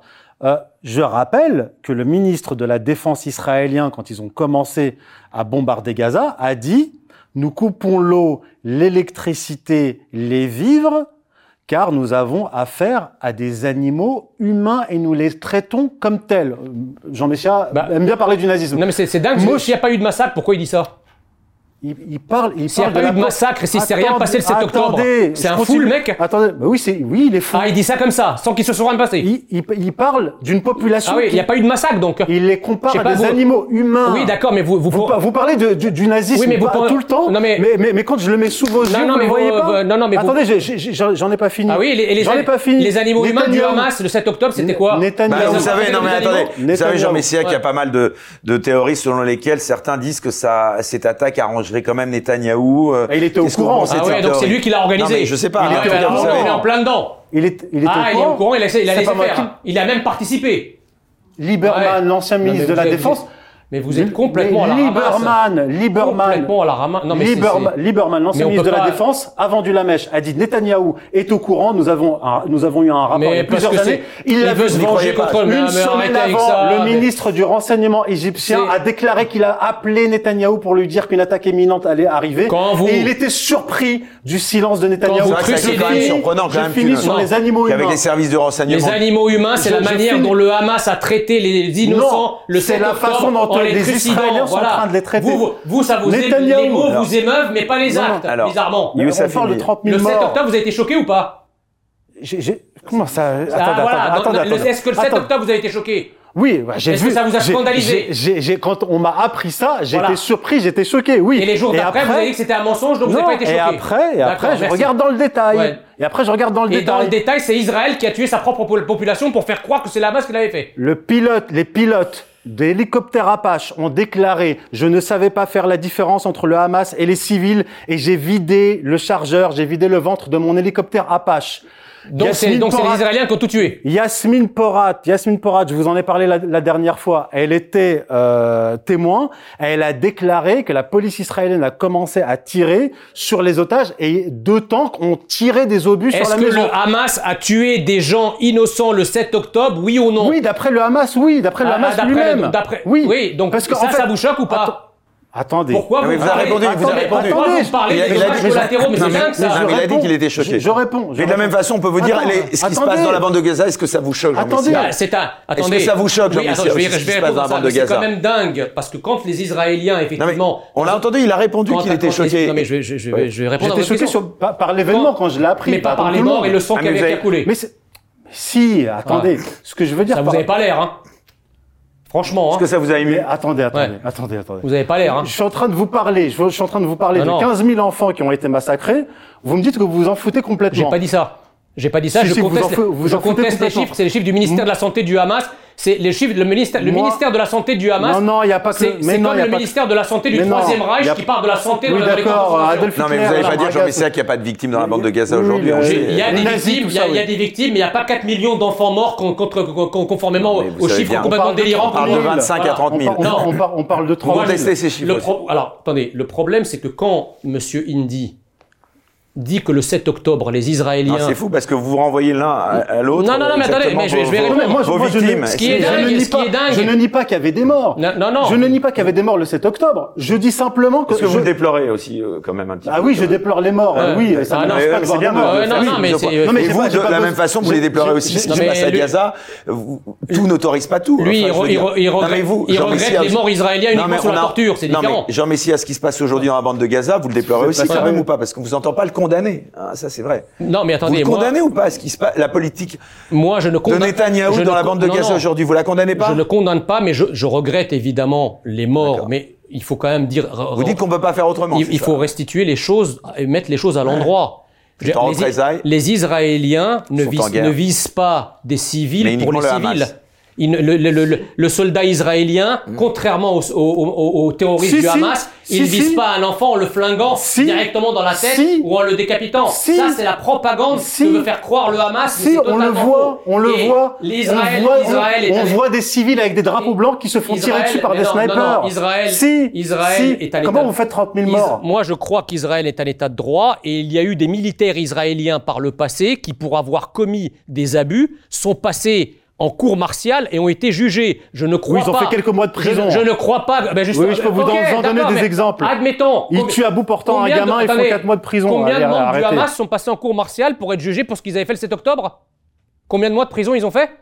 Bon, on va revenir. D'accord, on merci, pas de sur le 7 réponse. oct- Il n'a on pas revient sur le 7 octobre. Ce que je voulais, ce que je voulais vous dire, non, Sur le, attendez. sept- le Non, 7 mais octobre, attendez. il y a eu des dégâts Non, collatéraux. Non, non, non, non. Il y a eu des dégâts collatéraux Vous le dites, 7 octobre. Vous dites le 7 octobre dans une geste de défense. Enfin, vous savez que Netanyahou est contesté même par certains comme Jacques Attali en France Mais- dans sa politique euh, aujourd'hui Ah bah, euh, ça avec pro- ce qui se passe Non, mais au attendez, conflit israélo-palestinien euh, quand même. Depuis les 15 dernières années, combien de, ministres, combien de premiers ministres différents se sont, se sont succédés à la tête d'Israël? Plusieurs. Je vous demande pas le nom parce qu'on n'est pas question pour un champion. Mais il y en a plusieurs. Au Hamas. Enfin, les ou accusations non, sont très virulentes quand même contre Au Hamas ou à. Ramallah, combien de responsables ont changé qui, est, euh, qui gouverne la, la, la- Oui, la- enfin, il y a eu, Voilà, il y a donc, une voilà. alternance en Israël. Voilà. Netanyahou est Premier ministre aujourd'hui. Il l'était, il l'est depuis 96. Il a été et, puis, et puis il y a eu des Il a été élections. dé- démocratiquement élu, élu ou pas? Oui, oui, d'accord. Bah, voilà. Oui, oui, mais dans, et dans- alors? dans le monde arabe à côté, il y a eu Et- combien de présidents et premiers ministres depuis et 15 alors, ans? les, toujours les, mêmes. Les États-Unis, c'est un pays libre, euh, tout ce qu'on veut. Ils ont pratiqué la ségrégation jusque dans les années 60. Et Qui détient les donc, finales de ce les élections, euh, qu'est-ce que mais ça la, veut dire mais la- les mais la élections? ségré- mais la ségré- Ça- ça veut vous savez que la ségrégation est toujours pratiquée dans le monde arabo-musulman, alors elle n'est pas officielle, mais elle est Youssef. Indy, qui détient la clé finale de ségrégation, Qui de détient- Qui la clé finale de résolution de ce conflit selon vous Bah, Et après on parle de la France. C'est d'abord la puissance occupante. Les Palestiniens, oui, peuvent jouer un rôle, mais c'est d'abord la puissance occupante. Vous pouvez pas. C'est pas les Américains, non? Non, mais les, les- les Américains, les Américains se sont désengagés de la région parce que ils- en 2021, ils prévoyaient déjà la guerre en Ukraine. Et, euh, et la contention de la Chine en 2021. Ils se sont retirés, ils ont retiré des troupes d'Irak, de Syrie, ils se sont retirés d'Afghanistan, ils ont été chassés, et, euh, et en fait c'est par la tignasse des cheveux que les Israéliens les ramènent, les y ramènent. D'ailleurs ils ont envoyé deux porte-avions et ils ont déjà retiré un des, un des deux porte-avions. Ce qu'essaye de faire Blinken, il a fait plusieurs voyages au Proche-Orient, ce qu'aimerait faire Blin- Blinken, il l'a déclaré, c'est de remplacer à Gaza le Hamas par une autorité palestinienne, OLP, bis à, à- Gaza. Netanyahou ne veut pas d'un État. D'ailleurs, quand il, il est allé à la tribune de l'ONU en septembre de- dernier, il a montré une nouvelle carte. Dans la nouvelle carte, il n'y a plus de Palestine. Les Palestiniens ne a veulent plus rien. Les Palestiniens ne Ça a veulent toujours pas. été le cas. Les, les Palestiniens ne veulent pas d'une solution à deux États, ils veulent d'une solution à un État. Les Israéliens, la puissance occupante, ne veut pas de deux États. Les Palestiniens- Donc, la- la- Vous les- pouvez les- pas qui faire. sont mais, occupés. mais Youssef Indy, vous pouvez pas faire un État avec des gens en face de vous qui ne rêvent que d'une chose, c'est de vous trucider. Mais quel, les- quel, quel État vous voulez construire avec des gens comme J'aimerais ça j'aimerais répondre quand même là-dessus avant qu'on Qu'on termine. puisqu'on arrive bientôt. C'est que Jean Messia terme. nous dit les, les Palestiniens sont assoiffés de, de, de sang juif. Mais je suis désolé, les Juifs vivaient là-bas en paix tranquillement jusqu'à l'établissement du foyer national juif, donc le, C'est le faux. foyer, le foyer sud. C'est faux. Si. Il y a toujours eu des persécutions, je vous l'ai déjà non, dit, non, contre bah les arrêtez, chrétiens et contre elles- les juifs. Elles sont vos Arrêtez. sources. Elles sont Elle vos sources. arrêtez, Arrêtez. arrêtez. Bon, on va arriver à la conclusion. Lisez les témoignages de, de Au fait, arriver à la attendez juste un instant, mais Ouais. je vous ai, je- pour- pourquoi vous êtes allé à, à, à l'hommage national du. Là, J'allais vous en parler justement, 7 j'y viens, j'y viens, Jean Messia, justement. Pourquoi, Est-ce que d'abord pourquoi vous vous êtes allé a- Pourquoi vous y êtes allé Je vous ai vu aux invalides. Pourquoi vous y êtes allé Moi, j'y suis allé. Ouais, je, je savais, je savais bien que vous n'étiez pas allé. Mais c'est une Parce que vous blague. en foutez en fait. Non, Non, mais ouais, je- alors- je ne suis pas pour l'instrumentalisation des justement, victimes. voilà, D'accord on en arrive à la conclusion de ce débat. Est-ce que vous craignez une importation de ce conflit en France Ah, Et de fait. justement, comment est-ce que vous avez réagi à l'hommage national Bah. d'Emmanuel Macron, victime du 7 octobre, ayant la nationalité française? Donc vous n'étiez pas à cet hommage, vous y étiez vous? Moi j'y étais. Je vais vous dire quelque Ça chose. vous a choqué qu'Alefi soit ou pas? Ah oui.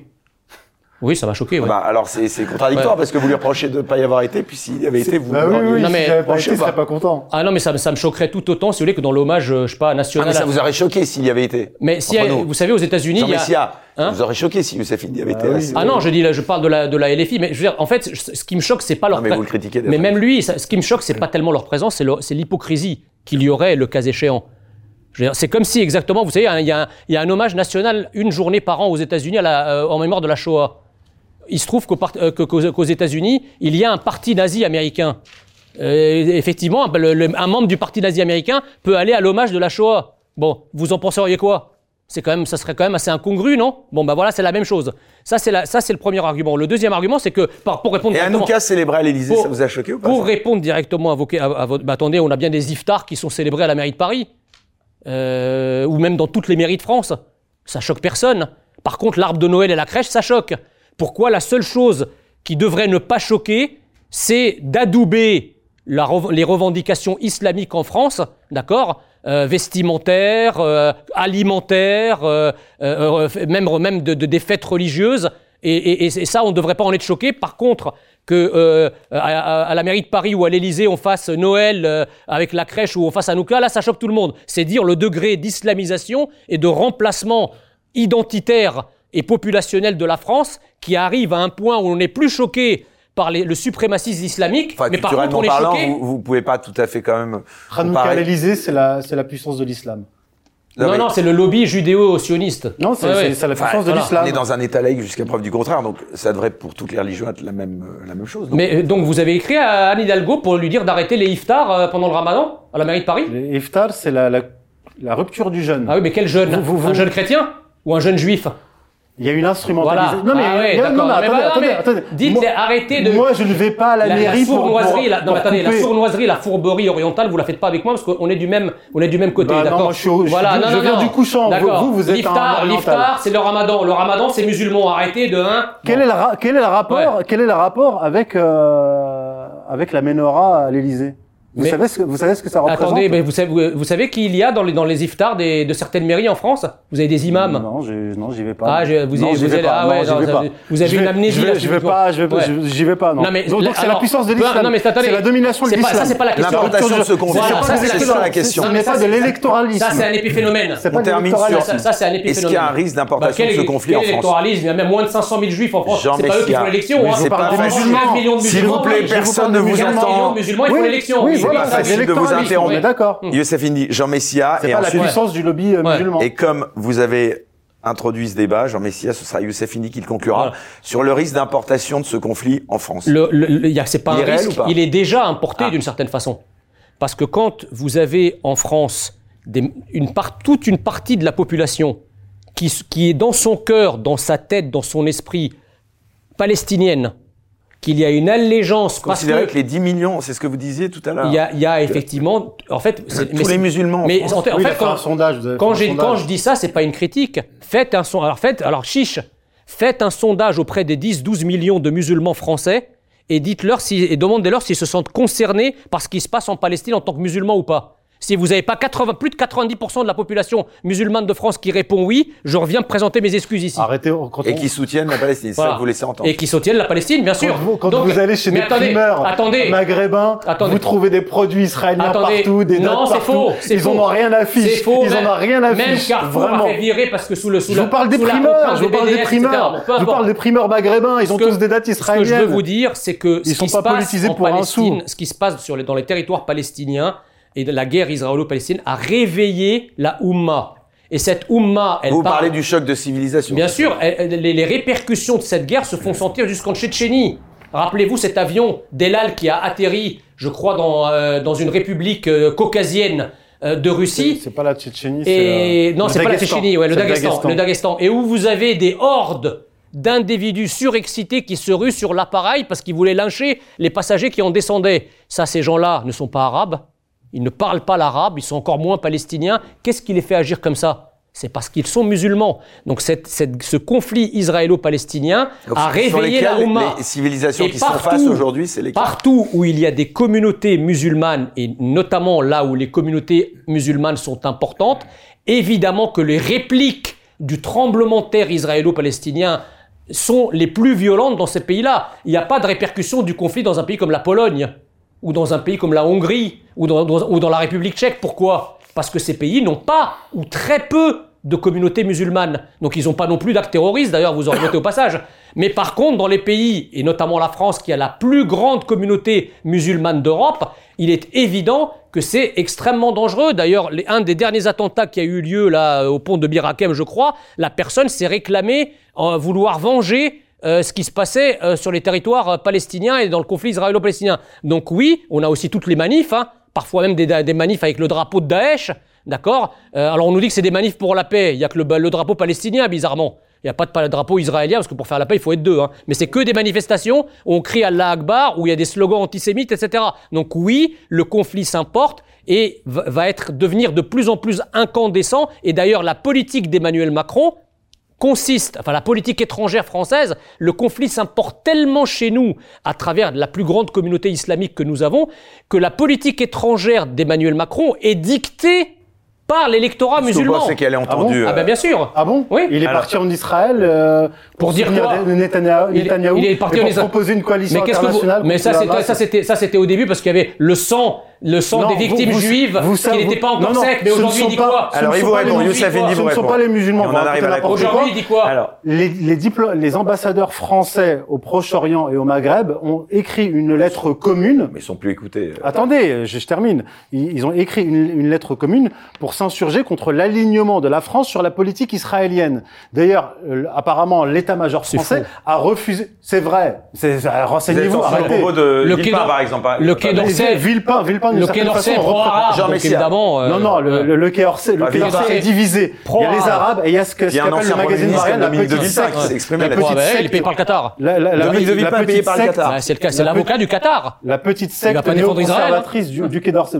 Il a, il a contesté ce que vous dites. Hein on, peut, on, peut, on peut conclure, oui, il a con- contesté. Ouais, bien sûr, mais il suffit de contester, pas de alors. Non, il n'y avait pas de preuves. Ouais, donc moi je suis d'extrême droite, vous me croyez? Non, non, il faut apporter Ouais. des preuves. Ouais. aux Non, mais vous avez les preuves de ce que vous dites là, parce que C'est l'avocat. mais- C'est l'avocat du Qatar. C'était dans, il était donné, il a un cabinet d'avocats. Un cabinet d'avocats, c'est une entreprise. Bon, il a, con- il a contesté. Bon, il a des clients. C'est curieux qu'il ait Voilà. démenti. Il ça. a contesté. Non, mais en tout cas, les ambassadeurs français travaillaient pas pour le Qatar. Ils ont écrit une lettre commune pour s'y opposer. Parce que Le je risque pense- d'importation du conflit, vous, Oui, vous oui, partagez ça il y a- un- d'autres raisons, Il mais y a un risque d'importation parce qu'en fait, la France a la plus grosse communauté juive et la plus grosse communauté musulmane. Mm. Et de Mais il n'y a pas d'actes islamophobes. mais hein. de- Il y a des mais actes de par- mais de- antisémites. Mais de le, positionnement euh, français, c'est-à-dire alignement sur les États-Unis, notamment contre la Russie, alignement au moins verbal sur euh, sur euh, sur Israël. Il me semble que la France en- en- envoie envoie des armes, mais ce que je veux dire, c'est que le meilleur moyen de se prémunir contre cela, c'est de revenir à une politique gaulliste, gaullienne. C'était quoi la position de De Gaulle en 67 en le 7 octobre, euh, ouais, octobre 1967, l'ambassadeur de, de France à Tel Aviv déclare que euh, l'OLP, pour lui, les organisations qualifiées de terroristes par, par les Israéliens, est une organisation de résistance. Le général de Gaulle, un mois plus tard, dans sa conférence de presse, dit, parle de la colonisation, de la répression, etc., et il dit que les Palestiniens résistent et qu'à leur tour, les Israéliens qualifient cela de terrorisme. Et il dit, le général de Gaulle, nous, la Cinquième République, nous nous sommes éloignés de la politique étrangère de la Quatrième République trop proche d'Israël, et la France a renoué avec les, euh, les, pays arabes d'Orient, et elle a renoué avec sa vieille tradition d'amitié vis-à-vis des peuples arabes. Et je pense que c'est ça la bonne politique étrangère française, c'est non-alignement sur les Américains, non-alignement sur, sur Israël, et, et non non-alignement Alors, sur les pays alors, arabes non plus. Juste, juste, Allez, on juste, va arriver juste, au terme de- juste, donc, juste un alors, Attendez, Bah, ça va être, euh, justement, en fait, l'idée, si vous justement, voulez, je non, mais sais. l'idée, si vous voulez, on arrive au on terme arrive. de ce débat. Donc, un si mot de conclusion chacun. Jean Messia. Vous allez être d'accord avec moi Alors, l'idée aujourd'hui, non, mais justement, je, vais, rebondir par rapport à ce que vous dites. Donc, c'est le mot de conclusion. C'est ma conclusion. Aujourd'hui, en fait, euh, on n'est pas pro-israélien ou pro-palestinien. On est pro-français. Pourquoi le fait que moi, je suis dans la ligne gaulliste, et en étant dans la ligne gaulliste, je suis pro-israélien, en tout cas je soutiens Israël, pour une raison très simple.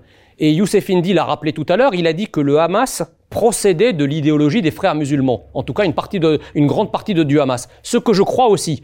Le Hamas est un bras armé de l'idéologie frériste, d'une idéologie qui a fait des milliers et des milliers de morts dans le monde arabo-musulman, mais aussi chez nous. Or, l'idéologie qui a frappé le 7 octobre, l'idéologie du Hamas, c'est exactement le même dénominateur commun que l'idéologie qui a frappé chez nous, au Bataclan, à Nice, à Charlie Hebdo, etc.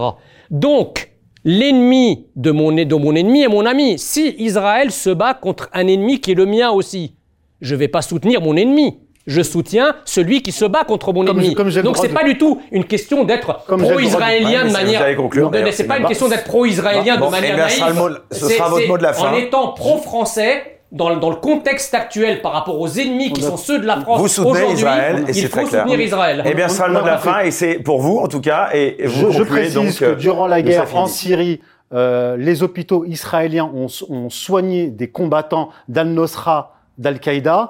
Euh, à leur chevet, on avait Benjamin Netanyahou. Quand euh, Donald Trump a fermé une antenne de la CIA en Jordanie qui finançait et qui armait les groupes terroristes dans le Golan, Israël a été obligé de prendre, de prendre le relais. Israël est l'allié des États-Unis, l'allié du, du, monde anglo-américain et des pétromonarchies. Et donc vous aviez tout ce beau monde. D'ailleurs, François Hollande l'a avoué dans un livre. Euh, ce président ne devrait pas dire, euh, le président ne devrait pas dire. Un président ne devrait pas dire ça. Il a, il a avoué avoir donné des armes à ces groupes soi-disant rebelles, mais ces groupes terroristes. Je rappelle que Laurent Fabius, ministre des Affaires étrangères, pro-israélien d'ailleurs, a déclaré en 2012 que Al-Nosra, Al-Qaïda faisait du bon boulot. Eh bien écoutez, merci beaucoup à tous les deux, malgré tout, d'être restés euh, jusqu'au terme de ce débat, euh, d'être restés euh, malgré tout aussi courtois, même si par moments c'était difficile de, de pouvoir vous interrompre. Merci à vous tous de nous avoir suivis. On se retrouve la semaine prochaine pour un nouveau numéro des Incorrectibles, un peu plus classique. Je serai en tête à tête avec un invité. Très bonne semaine à tous et donc à dimanche prochain. Bye bye.